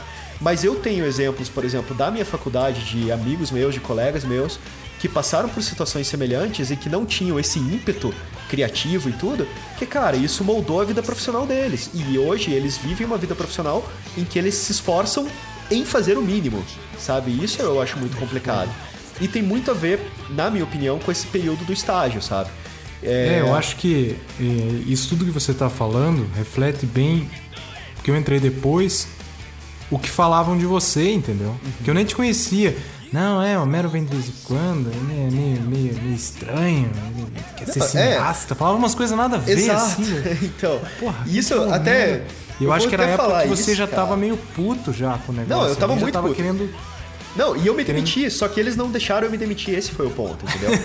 É, eu, tava no, eu tava no meio dessas páginas, eu já tinha feito o, o portal inteiro, já tinha feito todos os canais, já tinha feito o guia inteiro, sabe? Estavam todos os layouts prontos e o negócio não ia pra frente. Aí chegou um dia, é, eu tava com um projeto novo na faculdade, que já era meu segundo ano de faculdade. Primeiro ano eu trabalhei inteiro nesse, nesse provedor. E aí no segundo ano de faculdade apareceu a oportunidade de dirigir um curta-metragem em película pela faculdade. E cara, obviamente eu abracei. Então, como eu falei, eu tava já na monitoria de cinema desde o começo, eu fui levando as coisas em paralelo. E aí, quando apareceu o curta-metragem e eu fui dirigir o curta, eu cheguei pra eles e falei, cara, seguinte, não dá mais, entendeu? Eu tava ganhando 200 reais por mês, eu falei, cara, esse dinheiro não me ajuda em nada, sabe? É, tem outros estágios em outras coisas que pagam o dobro disso, sabe? É, e eu vou dedicar o meu, o meu tempo pra fazer o que eu realmente quero e eu vou sair pra fazer o filme. E aí os caras viraram pra mim e falaram: "Cara, vamos conversar". Foi a primeira vez na vida que eu achei que eles, sabe, tipo, é, foram até ali. é, reconhecer algum, iriam reconhecer alguma coisa. Aí eles vieram e falaram: "Não, é sacanagem você ab- abandonar a gente nesse momento. Porque tá aí, olha só quantos layouts você fez e não sei o que, e a gente não tá conseguindo produzir isso. Imagine daqui a pouco se a gente começar a trabalhar na, na programação e a gente não conseguir lidar com os layouts ou tiver algum problema e não sei o que. Olha quanto trabalho que a gente te pagou e vai ter que ser jogado fora. É. Cara, foi assim, bem- nesse nível a conversa. fogo, E aí, é, depois de uma conversa nesse nível, a gente chegou a um acordo amigável. Eles iam me pagar 300 reais, 300, não mais 200, eu ganhei um aumento de 100 reais depois de um ano. 50%? É, depois de um ano, cara, tô rico. Aí, é, então eles iam começar a me pagar 300 reais, mas com uma condição. Eu não trabalhava mais lá. De casa, eu faria o que fosse necessário. E aí, o que aconteceu foi o seguinte: nessa mesma época, outro cara que trabalhava lá também com uma parte de sistema e tudo, ele saiu. Então, aí eles contrataram o Paulo, contrataram mais um cara lá. E aí foi Já a tinha época. um cara lá quando eu entrei. Daí ele- é, eles tinha. contrataram você e mais um pra fazer a parte de design daí no meu lugar, digamos. Isso. É, eles me Tá. contrataram pra, pra parte de desenvolvimento web. né? Isso. Eu entrei lá, ah, vou aprender e tal. Não, aqui a gente mexe com PHP e a gente tem uns sites aqui que funciona com não sei o que, tipo, ou- não lembro se era MySQL ou, ou, ou Postgres, não sei o que. Aí eles falaram, não, você vai começar Era a desenvolver o portal novo. É, então, só que você vai eu estagiário ganhando acho que menos que o, o Mero tava ganhando. Não você vai começar aqui a mexer com PHP e vai ter que ah sim você vai ter que escolher qual banco de dados a gente vai usar no nosso novo portal. Como assim eu vou ter que escolher qual É, banco de é. dados? Eu, eu não sabia desenvolver em PHP nada ainda muito menos banco de dados Daí, não, então começa aqui mexendo nesse site aqui de um cliente X. Aí eu entrei, olhei, porra, eu tinha noção de C, né, da faculdade. Comecei a olhar, PHP é parecido, ah, puta, é trivial, aí eu comecei a fazer umas coisas em PHP. Aí fui começando a aprender a mexer com MySQL ali. Mexendo, banco de dados, inte- integração e tal. Aí o cara, então, aí, já escolheu o banco de dados que a gente vai usar e não sei o que. Cara, pelo que eu vejo aqui no- na nossa necessidade, eu acho que o MySQL é melhor. É, não, mas você tem que ver que o Postgres tem não sei o que, não sei o que. Deu, deu vontade de falar, porra, então escolha você, você tem mais experiência. O cara, esse cara eu acho que era formado em análise de sistemas, era um dos sócios lá. Tinha, sei lá, tem uns 20, 25 anos a mais do que, do que eu, do que o Homero, né? E colocava a gente nessas situações, assim, do tipo, o cara não queria decidir, jogava pra você, eu estagiário, tipo, ia definir o portal deles, entende? Porra. Teve Não, um não só você, dia. você tem que resolver por ele, a responsabilidade é só sua, e eles Isso. eh, e a rotina deles era jogar na sua cara que a responsabilidade é sua se algo der errado, assim. Isso. Então, Teve um dia, eu fazia, o né? é, eu fazia o estágio de manhã, toda manhã, acho que das 8 ao meio-dia. E, eu, e era, o tempo era cronometrado para eu ir para faculdade. Então eu saía meio-dia, ia para minha casa, na casa da minha mãe, almoçava rapidinho para ir para faculdade, acho que começava a aula uma hora, uma e pouquinho. Mas tipo, cara, era apertado o tempo ali. Ou era 4 horas e meia, agora não me lembro. Aí um belo dia, tava eu, tava resolvendo, fazendo as coisas, eu olhei no relógio, ah, vou, vou, vou sair fora, né? Tá na hora, já deu meio-dia. Tava levantando da minha. desligando o computador, chega uma mensagem ali da secretária do, do MSN falando: olha, o fulano tal, o sócio quer falar com você. Puta que pariu, né? O que, que o cara quer agora, né? Tipo, tem que sair, tem que ir pra aula. Não sei se eu tinha prova, alguma coisa. Acho que eu tinha prova no dia. Aí fui na sala dele. Não, entra aí, Paulo, não sei o que. É, o seguinte, a gente precisa agora, agora que a gente definiu qual o banco que a gente vai usar, a gente precisa agora fazer a modelagem dele, sabe? Então eu preciso que você pense aí como é que a gente vai modelar as tabelas e tudo mais. Porque a gente. O cara ficou, ficou. E eu me dando aquela, aquela gastura ali, assim, caralho, desci dessa porra que amanhã eu faço. E o cara não parava de falar, não parava de falar. Acho que um momento eu cheguei e falei, cara, eu preciso ir pra aula, né? Tá, tá em cima da hora aqui. Não, não, não, a gente precisa decidir isso aqui agora, porque não sei o que. Total, total fora de, de, de Não, noção, exatamente. Eles marcavam umas reuniões assim que na verdade ele mandava te chamar, só que na cabeça dele aquilo era uma reunião marcada, entendeu? Então era como se você tivesse aquele tempo dedicado pra falar com ele até ele, sei lá, tipo decidir que assim. tava Até ele bom. decidir que sabe? acabou a reunião, né? Não existia Nossa, cara, era absurdo isso, era absurdo. Era, fogo. Cara, eu consegui aprender. A única coisa que, que eu vejo desse estágio que me ajudou foi o PHP que eu aprendi sozinho. Tipo, se eu ficasse em casa mexendo, eu ia aprender do mesmo jeito. Não tive ninguém assim dando um. Ah, um mentor, né? Alguém que já tivesse conhecimento, te passa algumas dicas. Como foi na- nas empresas que eu trabalhei até hoje, né? Empre- emprego mesmo. Eu fui aprendendo, fui, foram me ensinando e assim foi indo. Isso acontece até hoje. Nessa não, cara. Foi na, na porrada ali. Tosse, vira, define, e você é o responsável e blá. Porra, eu sou só estagiário, cara. Tem que, eu só tô é. querendo aprender aqui ainda, tipo, 19, 20 anos, ainda cabeça cabeça de vento. Então já viu, né? É, exatamente. Debagre. cara. E essa foi, e esse foi na verdade um período até bem complicado, assim, porque como eu não tava mais trabalhando lá, os caras me enchiam de e-mail todos os dias, cara. E aí era todo dia, ah, você pode fazer não sei o quê? Aí, pô, o acordo era, eu não tô mais trabalhando aí, você me passa o que você precisa, eu vou fazendo, eu vou ficar disponível pra vocês. Só que tudo era uma questão de ter prazo, entendeu? Então, é, chegava, todo dia chegava um milhão de e-mails, coisas que às vezes parecia que eles estavam me pedindo só pra ter, só pra me mandar trabalho, entendeu? É, então, por exemplo, 10 versões da mesma logo, tipo, 10 versões do mesmo layout. A, a impressão que dava era que os caras estavam querendo, é, o- sei lá, fazer valer o dinheiro que eles estavam me pagando a mais sem eu estar lá, entendeu? E aí, chegou um ponto que, cara, eu falei, se eu continuar mandando, eles vão continuar mandando. E isso vai ficar, tipo, vai virar uma bola de neve. Aí chegou uma hora que eu falei, cara, eu vou fazer isso semana que vem. E aí o cara, não, mas como assim semana que vem? Aí eu falei, eu não, não vou fazer essa semana, eu tenho outros compromissos. O acordo que eu fiz com vocês é que eu estaria disponível. Então eu vou fazer, mas vou fazer semana que vem. E aí eu comecei a mandar esses e-mails assim, mais ríspidos, assim, pra eles. E aí o cara já começou, ah, não, então vem aqui pra gente conversar. Aí eu, ah, beleza, fui lá e conversei. Aí o cara, tipo, ah, como assim você não pode fazer o negócio na hora que a gente quer?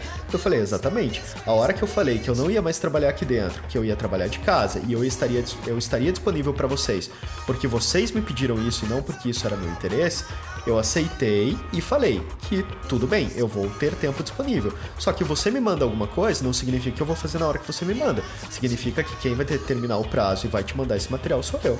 E o cara não gostou, tá ligado? E aí foi um atrito bem grande que a gente teve, assim. Tanto que teve. Não, na verdade Não, até não foi. foi. Rolou até o.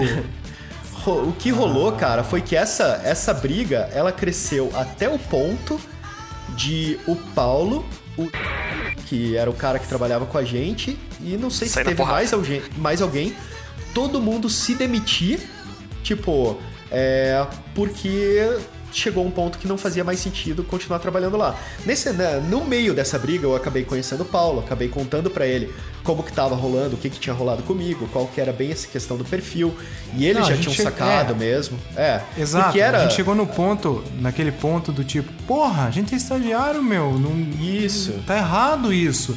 Não sei É. o que. A gente sentou os três, conversamos e falamos, cara, vamos fazer o seguinte: a gente vai pedir a conta e vai prestar um serviço de Exatamente. terceiros pra eles. Entendeu? Tanto que- Porque do jeito que tá, tá errado.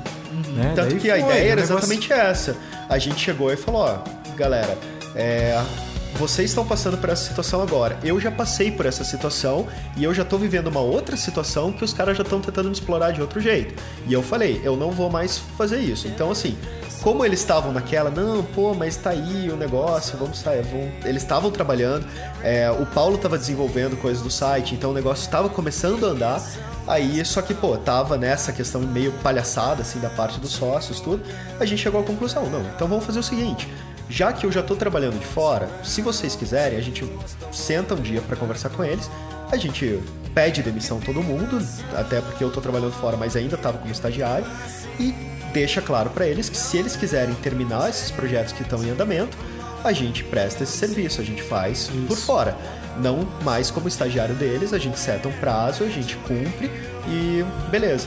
E aí, numa. Acho que na hora do almoço, mais ou menos, eu fui Eu saí da faculdade, que eu fazia faculdade de manhã, saí da faculdade, fui pra lá, encontrei o Paulo, encontrei o Lincoln. Aí quando chegou os dois sócios, assim, eles me viram lá e tal. Aí viram eu conversando, todo mundo pra fora da sala. Aí eles chegaram e daí, cara, eu puxei lá do fundo do meu peito, assim, que eles ainda eles passavam de carro na frente das salas, estacionavam no fundo e depois voltavam a pé, assim. Aí quando eles estavam chegando, eu virei pra eles assim, falei, ah, não, chamei o cara pelo nome e falei, ah, a gente precisa conversar. cara. Ele tava no sério. carro ainda? Não, não, ele tava a Não, pé, ele já, tava já vindo tinha... a pé. Ah. Isso. Os dois tinham acabado de voltar do almoço, voltaram juntos, assim. Aí eu olhei assim, ah, então, falei o nome dele e falei, cara, a gente precisa conversar, sério. E daí na hora eu vi todo mundo ficar branco, assim, cara. Todo mundo ficar branco. Tenso, tenso, foi tenso. Cara, foi tenso, tipo, foi muito tenso. Piada daí bosta. cara. Não, mas o que que tá rolando? O que que tá pegando? O cara já veio assim, meio que naquela assim, sabe, tipo, ah, meio. É meio, é meio babaca, entendeu? É o jeito É, de falar babaca, sabe? Meio não tô ligando muito pra vocês. Vamos É, então PQP. daí eu falei, cara, e eu ainda lembro, não, a gente. Vocês querem, com, querem conversar, querem fazer uma reunião e tudo? Eu, não, não, o que que tá pegando? O cara, tipo, veio assim, ríspido, sabe? Eu falei, não, então, é, não tá. Do jeito que as coisas estão acontecendo, não tá bom pra gente e a gente não quer mais trabalhar aqui. A gente não quer mais trabalhar assim e tal. Aí o cara, eu. O Paulo teve três infartos ali, né? Não, e daí Nossa, o cara, assim, foda, tipo. Foda.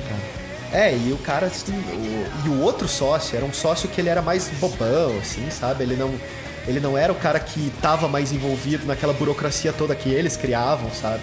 É, esse cara, tipo, ficou bem surtadinho na hora, ficou mais nervosinho e tudo, sabe? Ficou meio ofendido e tal. E aí, no fim das contas, a gente conversou um pouco ali na frente, daí os caras chamaram pra gente. é, Não, aí que tá, minto. Naquele dia a gente acabou não conversando, a gente foi todo mundo embora. E aí, é, eles marcaram outro dia pra gente voltar lá e conversar. E a gente voltou lá e aí, que aquele dia acho que a gente até expôs assim, não, a gente não quer deixar vocês na mão. Então o que a gente está desenvolvendo, a gente vai continuar desenvolvendo. A gente só precisa fazer um acordo para fazer isso por fora, porque como estágio aqui não tá não tá bom para ninguém. É, financeiramente, é, em relação a carga horária, Tá em relação errado, a né? A coisas. Tá relação, errado. relação empresa-estagiário estava completamente deturpada. Então Exato, não era mais então- estagiário, eram funcionários. Então ou Sim. contratava todo mundo como funcionário realmente, ou a gente, no caso, a gente meio que já estava arredando o pé para Não, então você vai contratar meio que como terceiro. E acabou. Foi isso aí é. a proposta. Então, assim, a gente até fez essa proposta ali, ficou até bem informal, né? Com os ânimos exaltados e tudo. E aí foi todo mundo embora, a gente até conversou um pouco depois daquilo, assim, a gente ficou naquela, não, cara, não, mas aí até esse outro, esse outro cara que saiu junto com a gente ficou todo assustado, ai, cara, eu fiz uma compra aí, tem que pagar as parcelas, não sei o quê. E, e daí a gente, cara, não, relaxa. Se, se for por questão do, do salário que você ganhava ali como estagiário, você consegue estágio em outro qualquer lugar. Então não se preocupe, sabe? Tipo, vai lá no CIE, conversa com eles, procura outro estágio, já vai fazer entrevista. E daí, se a gente for fazer a parada como terceiro mesmo, a gente faz com você, a gente se adapta ao teu, teu tempo também e tudo, né? E aí o cara, não, beleza, mas ele tava todo assustado, tanto que esse cara Tava, até. tava bem desesperado. É, ele até voltou a falar com eles, meio que queria voltar a trabalhar lá, e daí deu um monte de rolo, assim, com ele e tudo depois. Mas enfim, É. aí colocando, vamos dizer assim, deixando de, de Conclua, uma Homero, forma conclua, um pouco mais. a gente vai longe. é, exato. O que aconteceu foi que a gente, a, a gente chegou a conversar com eles, a gente chegou até a fazer um, um começo de acordo ali, mas não, não, não fluiu, assim, a gente não trabalhou pra eles, assim, sabe? Foi um negócio que morreu ali. A gente até, outro cliente, a gente chegou a trabalhar os três depois, mas o negócio também não vingou, porque era outro cara meio, meio babaca, assim, e a gente acabou abandonando, porque tava dando muito mais trabalho do que daria de retorno, e aí a gente, tipo, falou, ah, quer saber, cara, esqueça tudo isso, cada um segue seu caminho. Mas, uma conclusão boa. Embora tenha sido uma péssima primeira experiência profissional na minha vida, onde tudo foi errado Na desde nossa, o primeiro né? ao último dia, exato, na nossa vida, eu conheci o Paulo, cara. E é aí, Oh. 14 anos depois, 14 anos depois, não só a gente continua amigo, como a gente teve outros negócios juntos e como, tipo, o cara é parceiro pra caramba e a gente toca tudo muito junto, saca? Então, É, é, é bem aquela questão. Você passa por coisas muito bizarras na sua vida. Mas se você, sei lá, se as pessoas que estão ali em volta de você, você desenvolve uma relação legal, principalmente profissional, são coisas que tendem a crescer muito, sabe? Então, é, e hoje, por exemplo, o Cavaleiros Holográficos e o Simcast é fruto desse estágio, cara, se você for pensar. Então, Sim. mesmo uma experiência tão bizarra, tipo, teve. Hoje, por exemplo, ainda é produtiva, sabe? Por uma questão Mesmo- de relação profissional. Hein? Mesmo eu não te conhecendo antes disso tudo e vendo você no ponto de ônibus e tendo raiva, hoje acabou dando certo, né? Então, é, então, vou, vou abrir um parênteses porque essa história é boa. Eu e o Paulo, a gente estudava no, no mesmo colégio, a gente estudava no mesmo Terceiro colégio em Curitiba, isso. E a gente pegava o mesmo ônibus pra casa.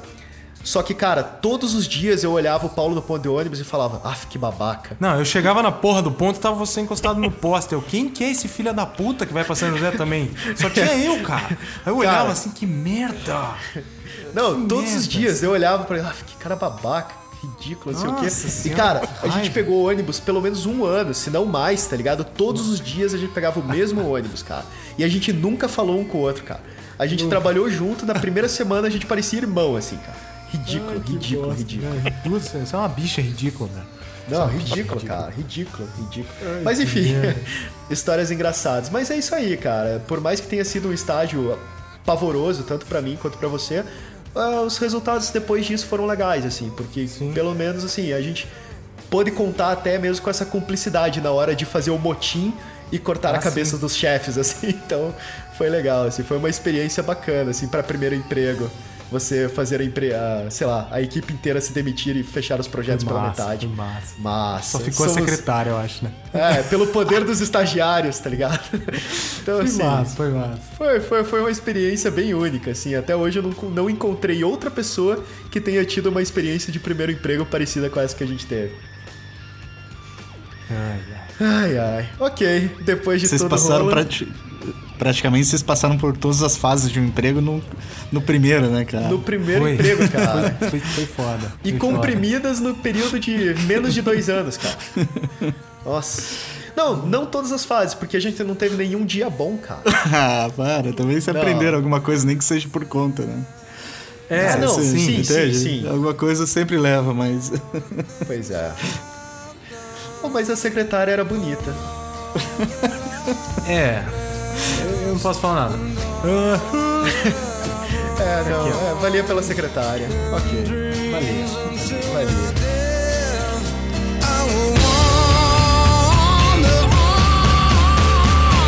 E a rotina, galera? Agora que a gente chegou no nosso terceiro bloco e já conhecemos um pouco da, do começo da carreira de cada um, como que vocês lidaram com a rotina de vocês? Ou como que a gente lida, né?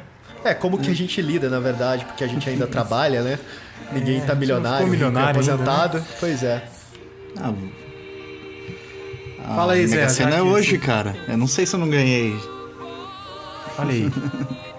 Cara, você pode aí falar quais são os seus números escolhidos e se você tiver ganho, a galera pode conferir depois também.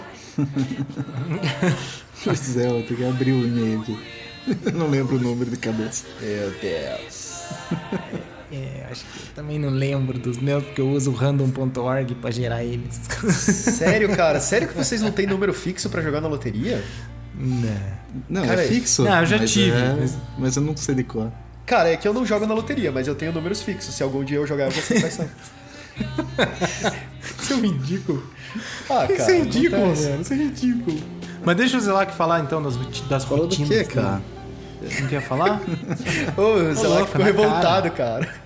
é, tipo, palhaço. Falar o quê, porra? Nem ganhou na loteria aí. já virou babaca, né, cara? Ei, viado. E você, Manuel? Conta aí então. Conta alguma coisa legal. Senão o Mero fica falando pra sempre, daí fica chato também. Homero Cast! Hoje, eu- hoje eu vou, vou conversar aqui com o Homero, eu mesmo e eu mesmo. No Homero mesmo Cast de hoje, eu trago aqui os meus ouvintes, Paulo Zanon, André Zelac e Emanuel Schmidt. E hoje vou falar pra vocês É por aí, cara. É tipo Faustão, né, cara? Vai entrevistar só ele Louco, fala. meu! Ô, louco, meu! Tipo, tá, então eu vou falar. Bem, Falei. depois desse pavoroso estágio que a gente teve, né? Serviu pra alguma coisa. E eu vou falar mais da experiência como empregado, né? Experiência mais de que eu acho que é mais interessante para esse cast. Fracassado, fracassado. logo que eu saí, cala a boca, velho, cala a boca. Logo que eu saí da, da faculdade ali, eu acabei conseguindo um emprego numa multinacional. eu acho que foi, foi, foi muito bacana, foi bem gratificante conseguir ali aquele emprego, porque quando eu comecei a, a busca, só tinha. Só, cara, era, um- era uma oportunidade pior que a outra. assim. Principalmente de, de- do tipo de trabalho que eu, que eu ia desempenhar, como o salário mesmo, né? Eu tava buscando lá, sei lá, um valor X, o negócio era X dividido por 5, as oportunidades que estavam surgindo, né? Então eu tava. E era lá na puta que pariu, eu morando em São José, era longe, ia gastar uma fortuna. Era, tava complicado. Até quando surgiu então a oportunidade, foi bacana até comentar que foi. Eu fui entrevistado por um, por um grupo de, de engenheiros lá do, do- da empresa, né? E, e eles, quando eles me ligaram falaram, olha Paulo, é, a gente selecionou você aqui para fazer, fazer entrevista e não sei o que. E como é que tá teu inglês? Eu falei, não, meu inglês tá fluente, tá bacana e tal. Então você prepare uma apresentação em inglês com o tópico, acho que é redes 3GPP. Deu caralho, né? Tá bom, tá bom, tá bom. Aí, tipo, eu não fazia nem ideia o que que era, tinha acabado de me formar. Eu pesquisei, comecei a fazer. Fui até a entrevista, fiz a entrevista, me perguntaram um monte de coisa. No final da entrevista falaram que gostaram. Tipo, não deram nada, não deu pra entender nada, se, se tinham gostado ou não, não consegui ler os caras, né? Mas eles falaram, não, foi bom, tal, você abordou o assunto, o que, que a gente queria. A gente queria mais era testar o seu inglês, né? Pra ver como é que tava e tudo. E acabaram me selecionando e tive um, um- Foi legal a experiência lá, né? O projeto que tava era um projeto bem grande, era um projeto bacana, podia aprender bastante. Eu consegui aprender muita coisa ali na, naquela empresa, principalmente na área de, de desenvolvimento de software, linguagem C, coisas que eu não vi na faculdade. E quando eu comecei a aprender ali, eu falei, caramba, como assim? Como é que, como é que me passaram isso? Tipo, é básico para qualquer coisa mais complexa que você vai desenvolver, né? Tipo, ah, eu não vou lembrar agora o que exatamente, mas eram, eram diversas pequenas coisas que eu vejo que, tipo, faltou base e que eu fui aprendendo ali. A minha sorte, como eu falei, diferente do- da, da experiência de estágio, a minha sorte inicial foi, foi ter um mentor, um cara que tinha uma experiência bem grande, que foi me ajudando, foi, ó, Paulo, estuda aqui, eu entendi isso aqui, me explicava algumas coisas que eu não entendia.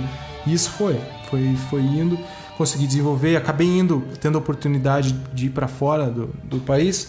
Né? Pense, você é no primeiro emprego, na segunda semana você já está indo para os Estados Unidos fazer um treinamento. Tipo, porra, tava em êxtase ali, né? Bacaníssimo isso. Então, fui, aprendi. É, até conto, eu sempre conto sobre essas, essas experiências que eu fui lá para fora pro, pro pessoal, que eu acho foi, foi válido para a carreira como um todo, né? Depois dali a gente teve, eu acabei Deixa eu tentar lembrar aqui agora o que, que aconteceu. Agora eu me perdi. Eu me perdi na, na bagunça. Não, mas Sim. mais importante, vamos dizer, do que a trajetória nesse momento é, é o, vamos dizer, é o contexto mesmo, sabe? Isso. Porque você realmente engrenou numa parte da tua carreira em que você foi uma pessoa produtiva. E Isso, tipo, foi Sim, bem legal, sim. assim. Eu, eu lembro bastante dessa época, sabe? Que era uma... Você tava trabalhando com uma, com uma coisa que você gostava na época e você realmente gostava de fazer aquilo, sabe? No lugar que você Sim. tava e tudo. Com certeza. E, assim, pensando em, em altos e baixos dessa empresa, digamos, esse foi o ponto, o, o ápice, né? O, o clímax da, do, da empresa, né? Foi fui para fora, me desenvolvi, aprendi coisa pra caramba, voltei, continuei desenvolvendo sobre aquilo. E o, o, o declínio foi quando o projeto, depois de alguns anos, teve alguns problemas, algumas, a empresa fundiu com outra e não sei o que, aconteceu não sei o que, houveram demissões e- esse lado foi um lado bem, bem, bem ruim, sabe? Uma, uma experiência assim que eu não desejo a ninguém, principalmente da forma como foi feita lá, foi bem, bem, bem marcante, sabe? As pessoas que, que trabalharam lá, o Zé lá que trabalhou lá, ele sabe também do que aconteceu, é, tiveram essa experiência e cara, foi, foi péssimo, foi péssimo. Acabei indo para ir para um outro braço da empresa, fazendo um trabalho muito parecido e continuei me desenvolvendo, né? E eu acho que seja qual for a empresa que você for, eu, eu ponho isso na, na cabeça. É, tente dar o máximo se- do, do que você pode, né? Tente entender como é que, principalmente, tente entender a cultura da empresa, tente entender como é que ela funciona, de onde ela veio,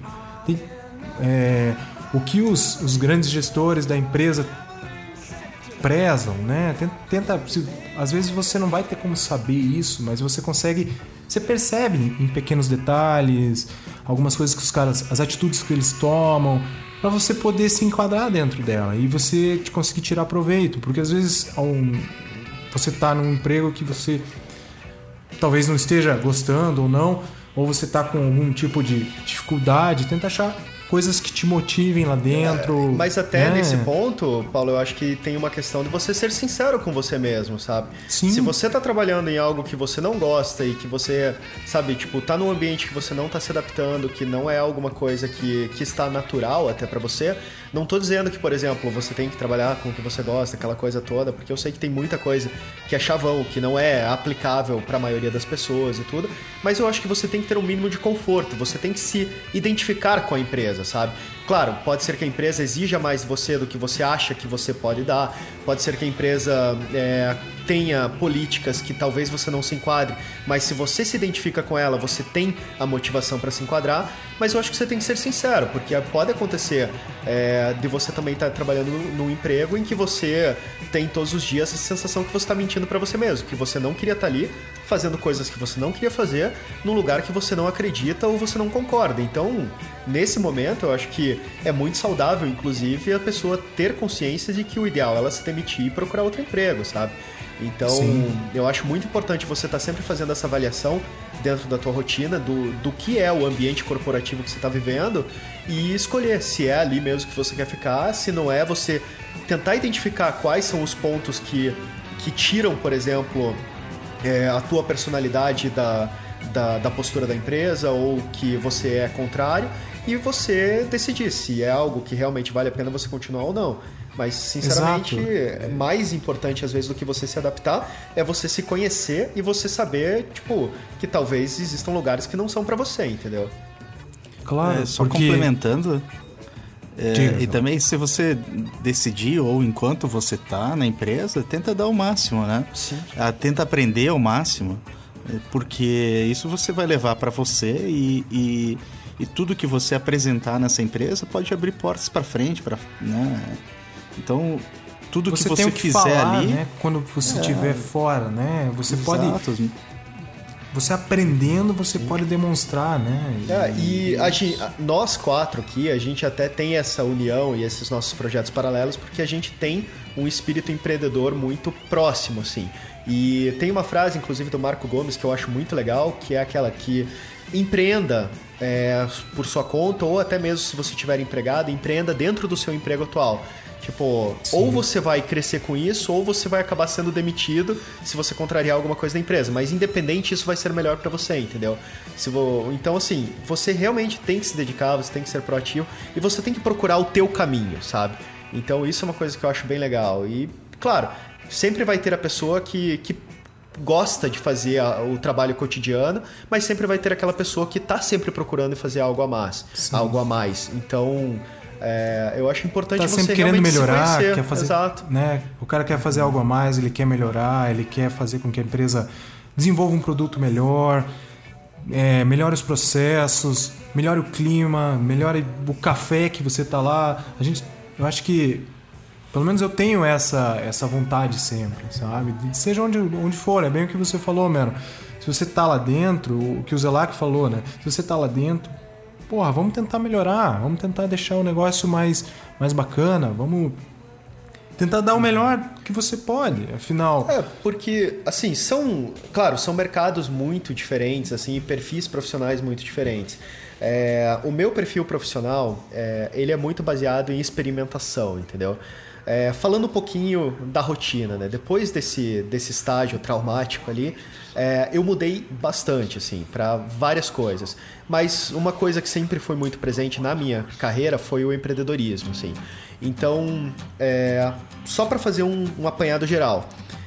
é, de não internet. falar tudo. Não, não, Tudo, exato. Tudo, senão... De internet, é, eu migrei para publicidade, que era a minha faculdade. Sempre tive uma porta aberta muito rápida e muito fácil para publicidade, até porque, como eu comentei, antes de começar a trabalhar, eu já tinha um portfólio muito legal. Então, é, entrei no, em publicidade. É, passei por algumas agências de publicidade e até algumas muito breve, porque publicidade ela funciona assim é um mercado muito informal e é um mercado é, muito dinâmico. É, não é bom, mas é muito dinâmico. Então, publicidade é um mercado que você não recebe promoção. É muito raro isso acontecer. O normal da publicidade é você ser tipo jogador de futebol, entendeu? Para você ganhar um salário mais alto, você tem que aceitar trabalhar na outra agência que veio te convidar porque ela viu uma peça tua e achou que você era o cara bom para tocar um cliente dela, por exemplo. Então o cara viu uma campanha que você fez, daí ele conversa com você, pergunta quanto você está ganhando e te paga, por exemplo, quinhentão a mais. Assim, é assim que funciona a publicidade. É como se fosse um passe de futebol mesmo, sabe? E então, basicamente, o, eu fui para publicidade, passei por algumas agências, a maioria delas por pouco tempo, até porque eu estava um pouco saturado daqueles quase dois anos no provedor que era completamente, é, vamos dizer, estagnado. E então passei pouco tempo em algumas agências e acabei tocando um projeto paralelo próprio. Nessa época, é, foi aquele período que popularizou Lan House. E em 2002 tinha uma rede de Lan Houses que estava inaugurando a segunda loja dela em Curitiba. Eu conheci a segunda loja, gostei muito, gostei da proposta. Os donos eles eram executivos mesmo, ah, se não me engano, os três eram ex-diretores do HSBC e que tavam, tinham saído para montar negócio próprio. Eu acho que foi numa época que teve um programa de demissão voluntária do HSBC muito grande. E esses caras começaram a abrir a Lan House, abriram a segunda loja, e eu conheci eles nessa época. E não só apresentei para eles um pouco do meu trabalho em publicidade, internet, essas coisas assim, como eu apresentei para eles um projeto é, que basicamente vi, ele visava a valorização do, do, do espaço da Lan House através da promoção de interação social com times de esportes eletrônicos. Então a ideia era que você não vai jogar em casa se você puder jogar com seus amigos. Então que a gente poderia desenvolver um programa para criar times e fortalecer o conceito de time dentro dos, dos esportes eletrônicos, digamos, é, para que as pessoas venham jogar na Lan House sempre em grupo. E eles gostaram bastante desse projeto e me permitiram começar a fazer. Inicialmente eu não era remunerado nem nada, eu simplesmente eu jogava de graça. E isso era o meu objetivo principal no começo mesmo. Porque daí eu podia ir na Lan House a hora que eu quisesse ficar jogando Counter-Strike de graça. E aí eu montei o meu primeiro time de Counter-Strike, comecei a ajudar em organização de eventos e tudo, e acabei sendo convidado para trabalhar para a rede. Então eu comecei na segunda loja e fui até a nona loja da rede, abrindo, basicamente eu abri sete lojas para essa rede e nessa mesma época eu terminei minha faculdade de publicidade, me formei, comecei a fazer pós-graduação em marketing e estava meio que focando minha carreira para marketing. Então assim, eu saí de internet, fui pro fui para publicidade, saí da publicidade para entrar no marketing Aí nessa época da Lan House comecei a conhecer pessoas que trabalhavam com desenvolvimento de jogos é, e até como era uma coisa que me interessava também, aceitei participar de um curso de desenvolvimento de jogos, onde eu apliquei muito do meu conhecimento, principalmente de cinema, para trabalhar conceitos de game design. E disso acabou aparecendo uma oportunidade para trabalhar com desenvolvimento de jogos. Acabei trabalhando com desenvolvimento de jogos em Vitória, depois em Campinas e trabalhei com desenvolvimento de jogos em Curitiba também. E depois disso só, acabei indo trabalhar numa produtora de cinema, cara, que já era mais focada, por exemplo, no que eu queria, mas isso foi um período é, um pouco mais complicado, porque foi quando meu pai faleceu e, e eu acabei fazendo algumas escolhas. E nessa, uma dessas escolhas foi, é, foi voltar para as coisas que, que eu gostava bastante, que no caso era, por exemplo, cinema. Então acabei indo trabalhar numa produtora em São Paulo e quando voltei da produtora de São Paulo, voltei para trabalhar em outro estúdio de desenvolvimento de jogos aqui em Curitiba. Cara, já tô ficando até sem ar. E aí, é... e esse estúdio, eu saí dele para voltar para publicidade e da publicidade eu voltei para internet, para NZN onde eu tô hoje. Só que o interessante é, mesmo trabalhando nessas várias mídias, vários mercados e várias coisas diferentes, eu sempre trabalhei basicamente com a mesma coisa, que é design e direção de arte. Então, é, o meu trabalho é sempre o mesmo, só que em vários, várias frentes diferentes, assim. Então é uma coisa bem legal porque ele me trouxe experiências muito amplas. E hoje, principalmente dentro da NZN, onde eu dirijo a equipe de design editorial, eu trabalho tanto com infografia, quanto com vídeo, quanto com, com sites mesmo, quanto com. Enfim. Acho que. Hein? Acho que Oi. na NZN você conseguiu se libertar. É, exatamente. Poder porque- fazer um pouco de tudo, né? Exato, porque a NZN ela tem muito disso, sabe?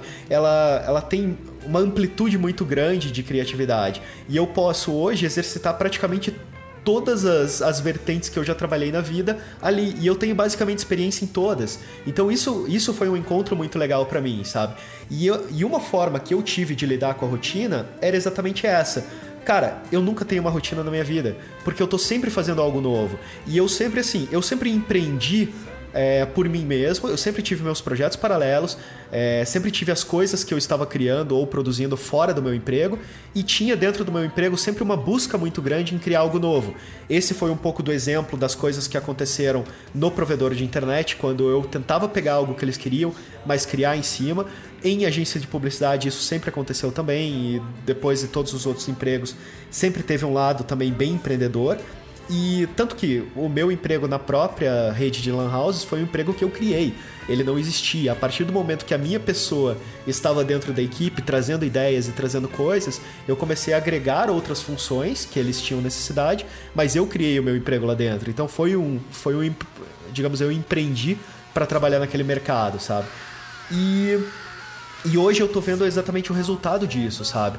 É, eu tô vendo que, tipo, esse perfil, por mais que eu não tenha optado por me especializar, porque isso pode ser algo que você escolhe fazer na tua carreira, você se especializar em uma coisa e você virar referência e você ser realmente bom naquilo.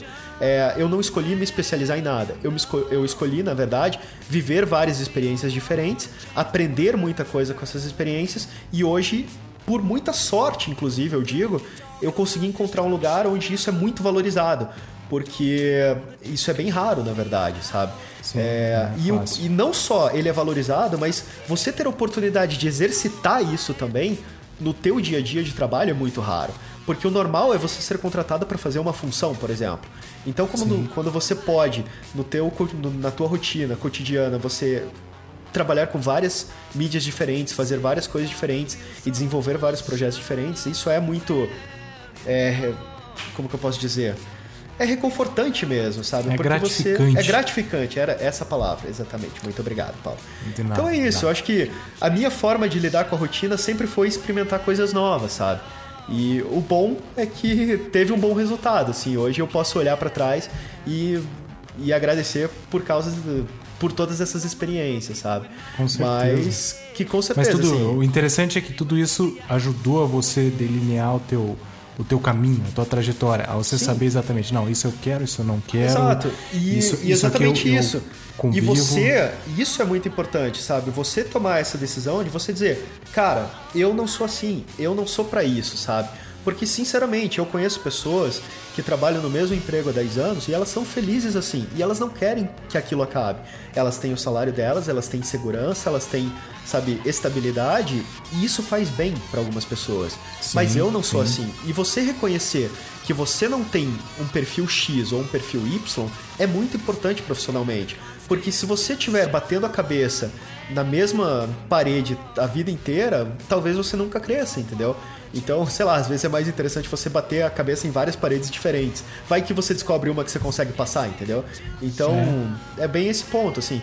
É, eu concordo com tudo que vocês falaram em relação a essa questão de rotina e tudo, mas eu acho que também tem esse lado importante da pessoa se aceitar, sabe? Da mesma forma que, que tem aqueles assuntos, assim, que são é, bem clichê, sabe? Ah, é, relacionamento ou, enfim, qualquer outra coisa que você tem que se conhecer para você poder também respeitar os outros e tudo mais. Eu acho que profissionalmente isso é muito certo, sabe?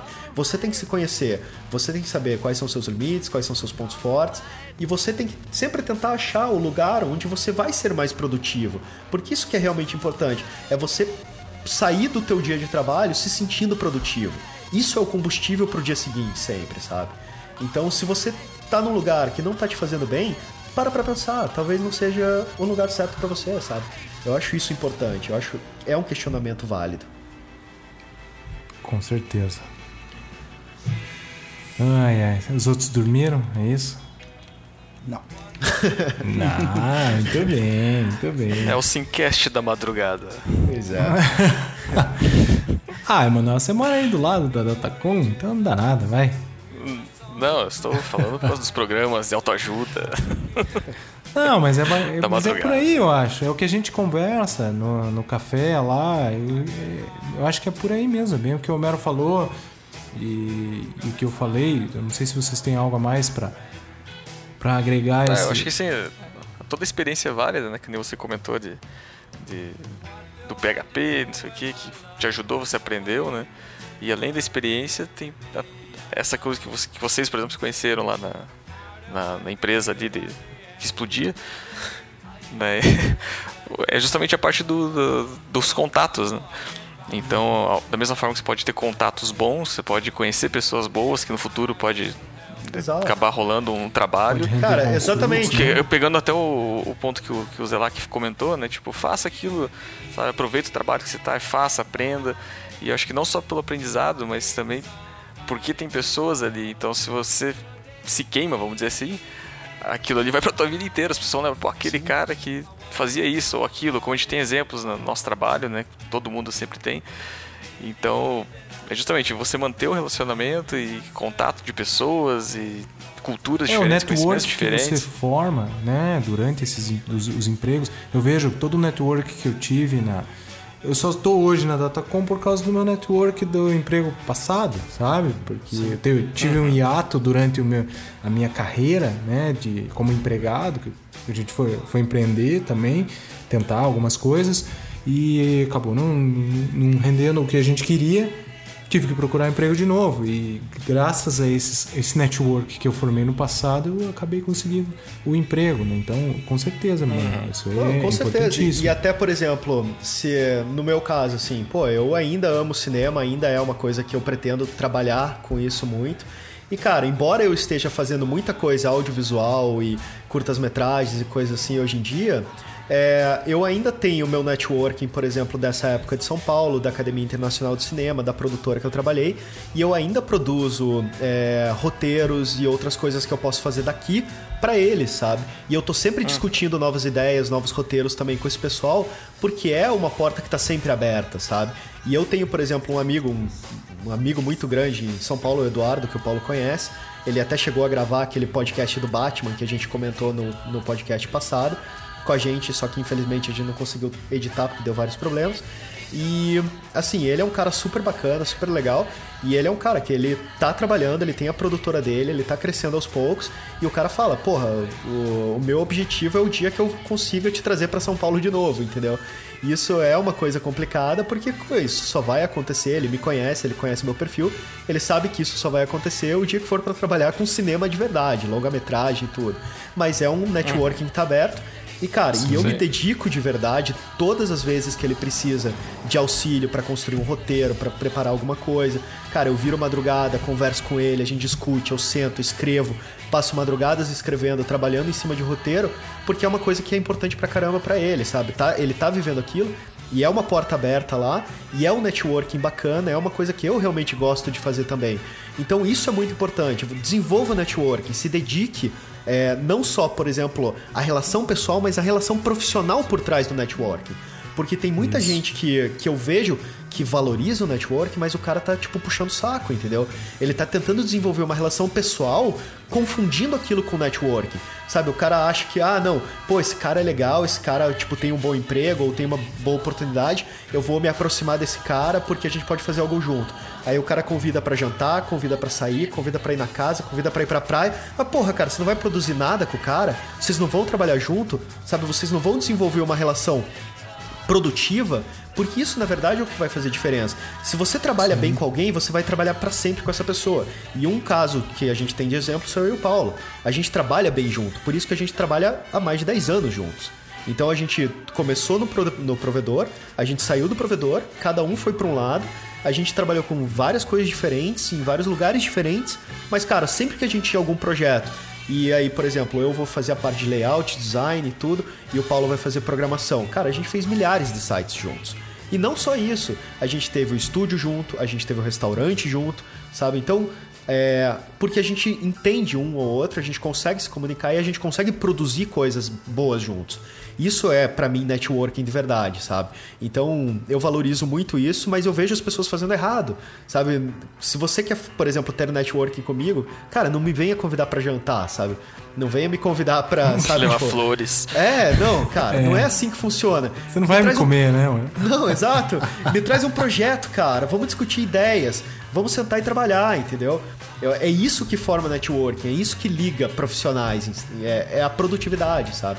Então, realmente, cara, é, eu acho que tudo isso é muito válido, sabe? O teu empenho, a forma como você empreende dentro do seu empenho, é, do seu emprego, é, a sua proatividade, sabe? Tentar melhorar pequenos processos que sejam, sabe? Até que nem o Paulo falou, até o café ser melhor faz diferença, sabe?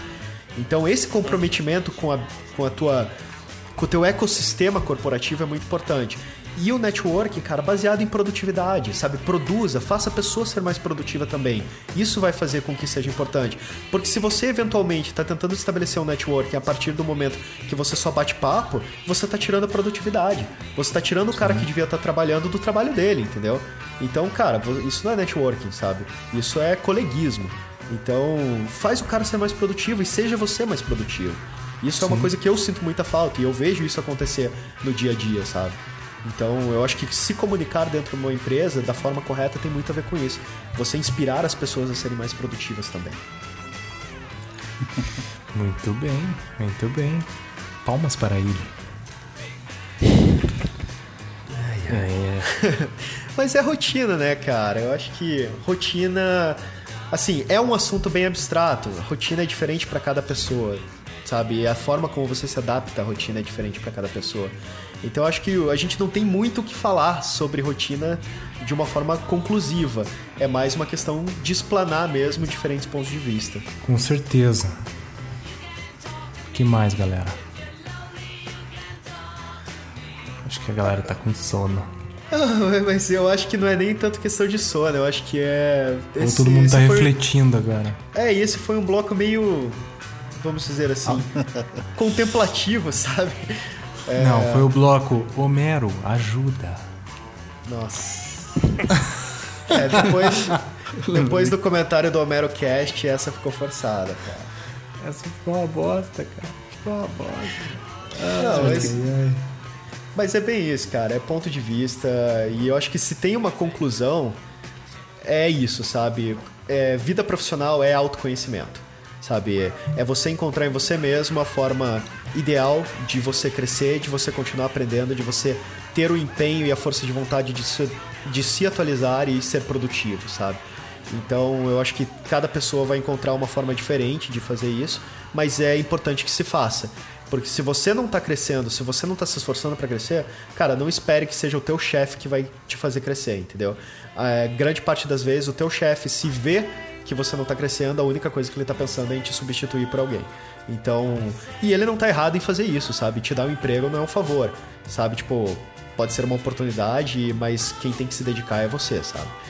Então, eu acho que a conclusão é exatamente essa, é autoconhecimento. Você tem que se conhecer. O poder é de vocês.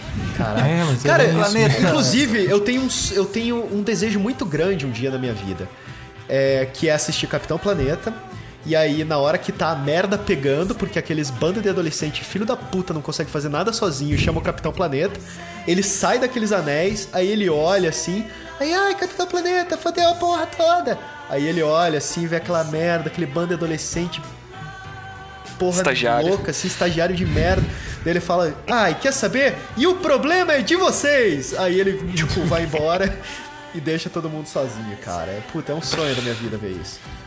Daí eles pedem demissão bosta, né? juntos e o capitão fica triste. Não, cara, Capitão não fica triste. Capitão Planeta, cara, ele é irado, ele é de vidro, velho. Puta que pariu. Então, Ai, ai, ai. cara, vocês já perceberam que o Capitão Planeta é de vidro? Não, eu nem me lembro Não. dele direito. Eu lembro do desenho, assistia, mas eu não me lembro dele. Que erro, Eu lembro cara. do Vai, planeta! Então, Com a tira... união dos seus poderes, eu sou o Capitão Planeta. Pra variar, o Capitão Planeta era mais um produto de cultura pop onde o brasileiro é ridículo. Você tem o Street Fighter, que tem o Blanca, e você tem o Capitão Planeta, que tinha o Mati, cara. Meu Deus, cara. O poder do coração, velho. Cara, sério. Porra, por favor, o Wheeler, que é americano, tem poder do fogo, cara. E ele tem o poder do coração. Ai, que coisa do... Ah, Coisa, né? velho, sério, é muito deprimente. Mas ó, olha só, uma coisa interessante. É, eu lembrei de um detalhe agora. A gente tava contando do nosso motim, da nossa rebelião no estágio. Eu lembrei que anos mais tarde eu conheci a dona da agência de publicidade que atendia o provedor de internet que a gente trabalhava. E aí eu contando um pouco sobre a história de como tinha sido, ah, vida profissional, aquele assunto, vamos dizer, genérico de quando você acabou de conhecer uma pessoa. É, e aí de repente eu falei pra ela, não, então eu trabalhava nesse provedor e daí tal coisa, mas daí não tava legal, a gente acabou saindo. Ela, por acaso você trabalhava no provedor? Eu, ah, é exatamente esse. Aí ela ficou branca na hora, assim, nossa! Eu atendi esse provedor e aí a gente tava fazendo não sei o que e um dia me ligou o dono do provedor e falou e me ligou chorando e falou: "Ai, minha equipe inteira se demitiu, eu não sei o que fazer".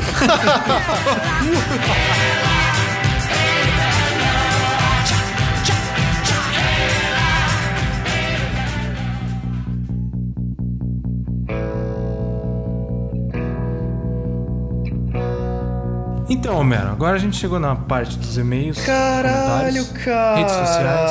Olha Quem só, foi? se atravessando. Ah, sim, é minha vez. Você falou demais. Você falou demais. Eu preciso falar um pouco Então, agora. tudo bem, eu, Eu vou, vou deixar você coisa. falar. Calma, eu vou deixar você falar. Ô, eu vou deixar louco. você falar.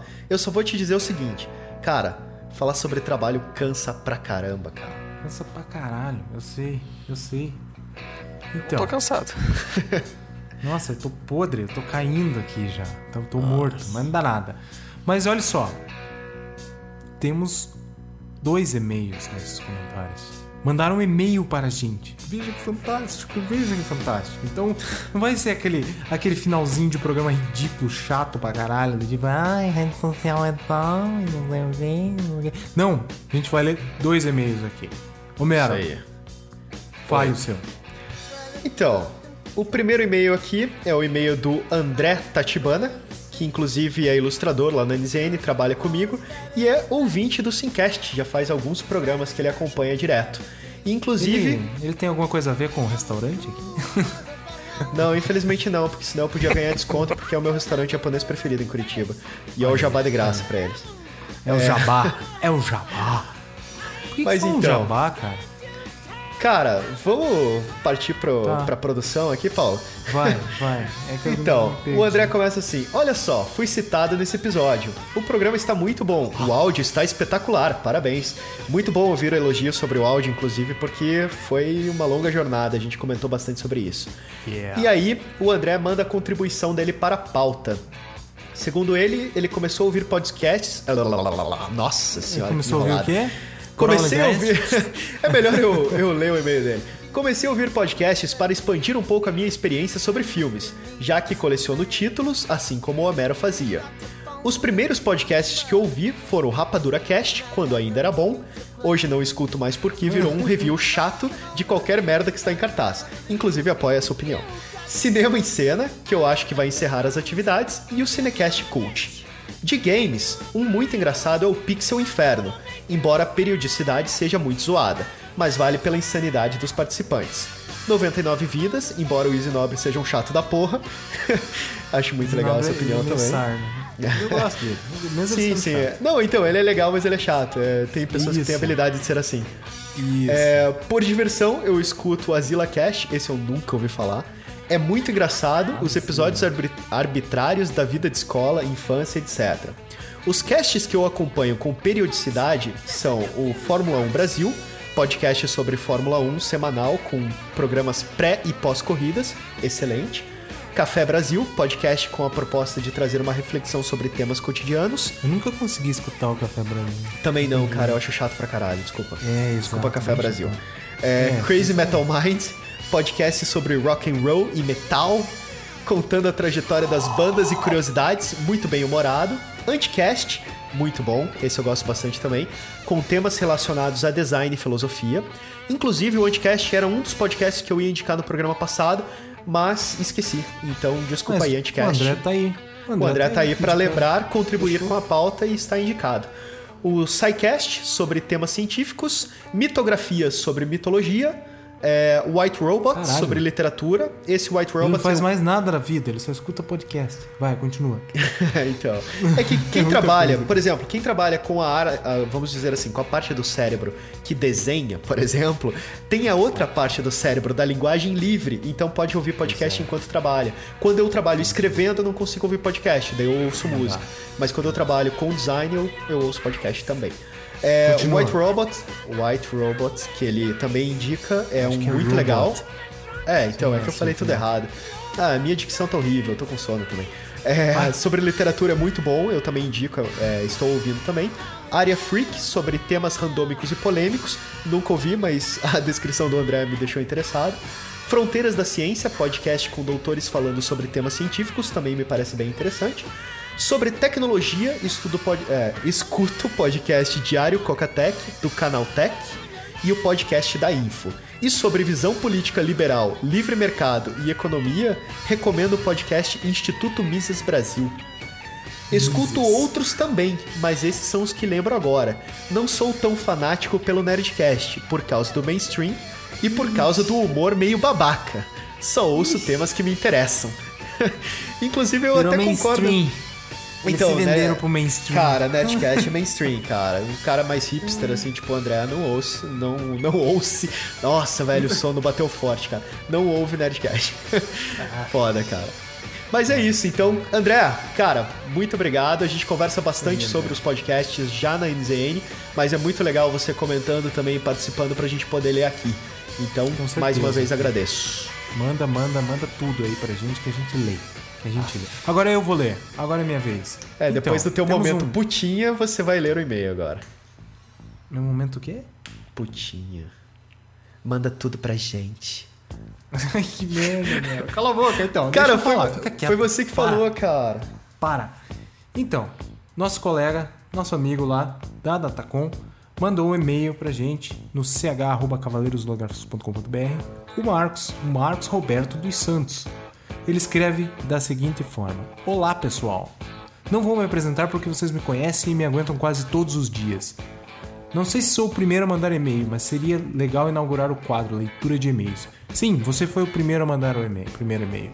E, e a gente está muito feliz. Eu já te falei isso e a gente fala de novo. Queria falar um pouco sobre o programa de jogos que marcaram minha infância.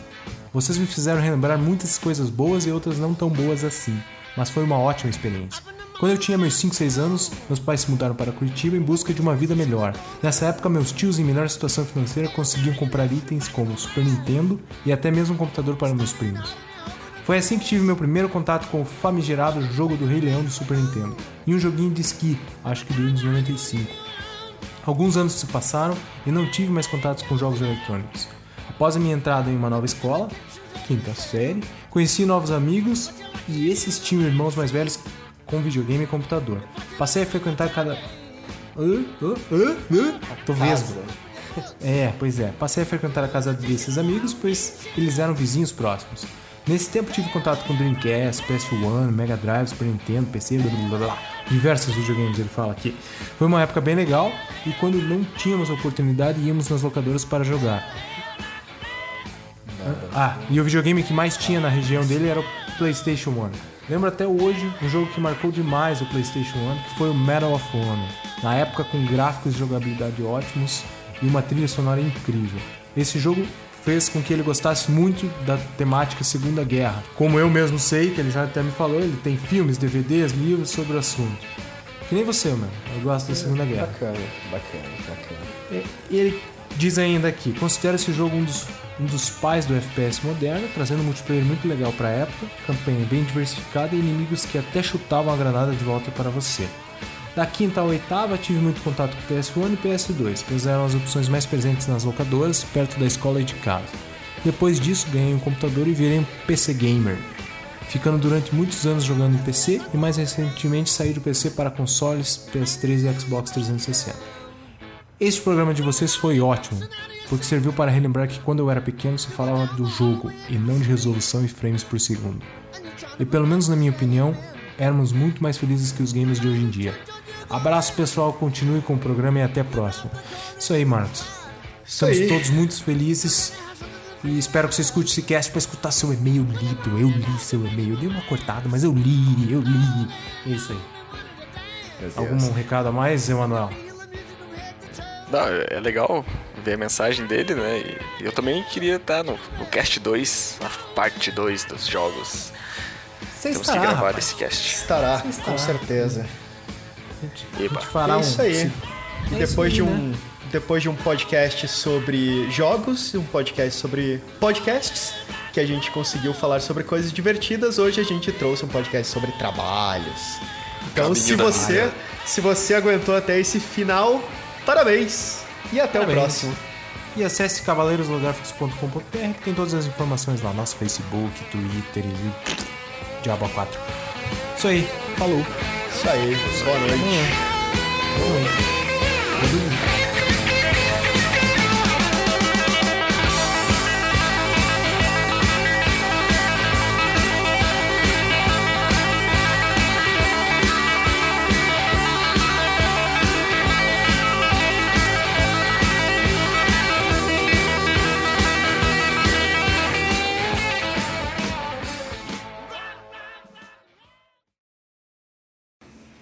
Eu voltei, agora eu vou ficar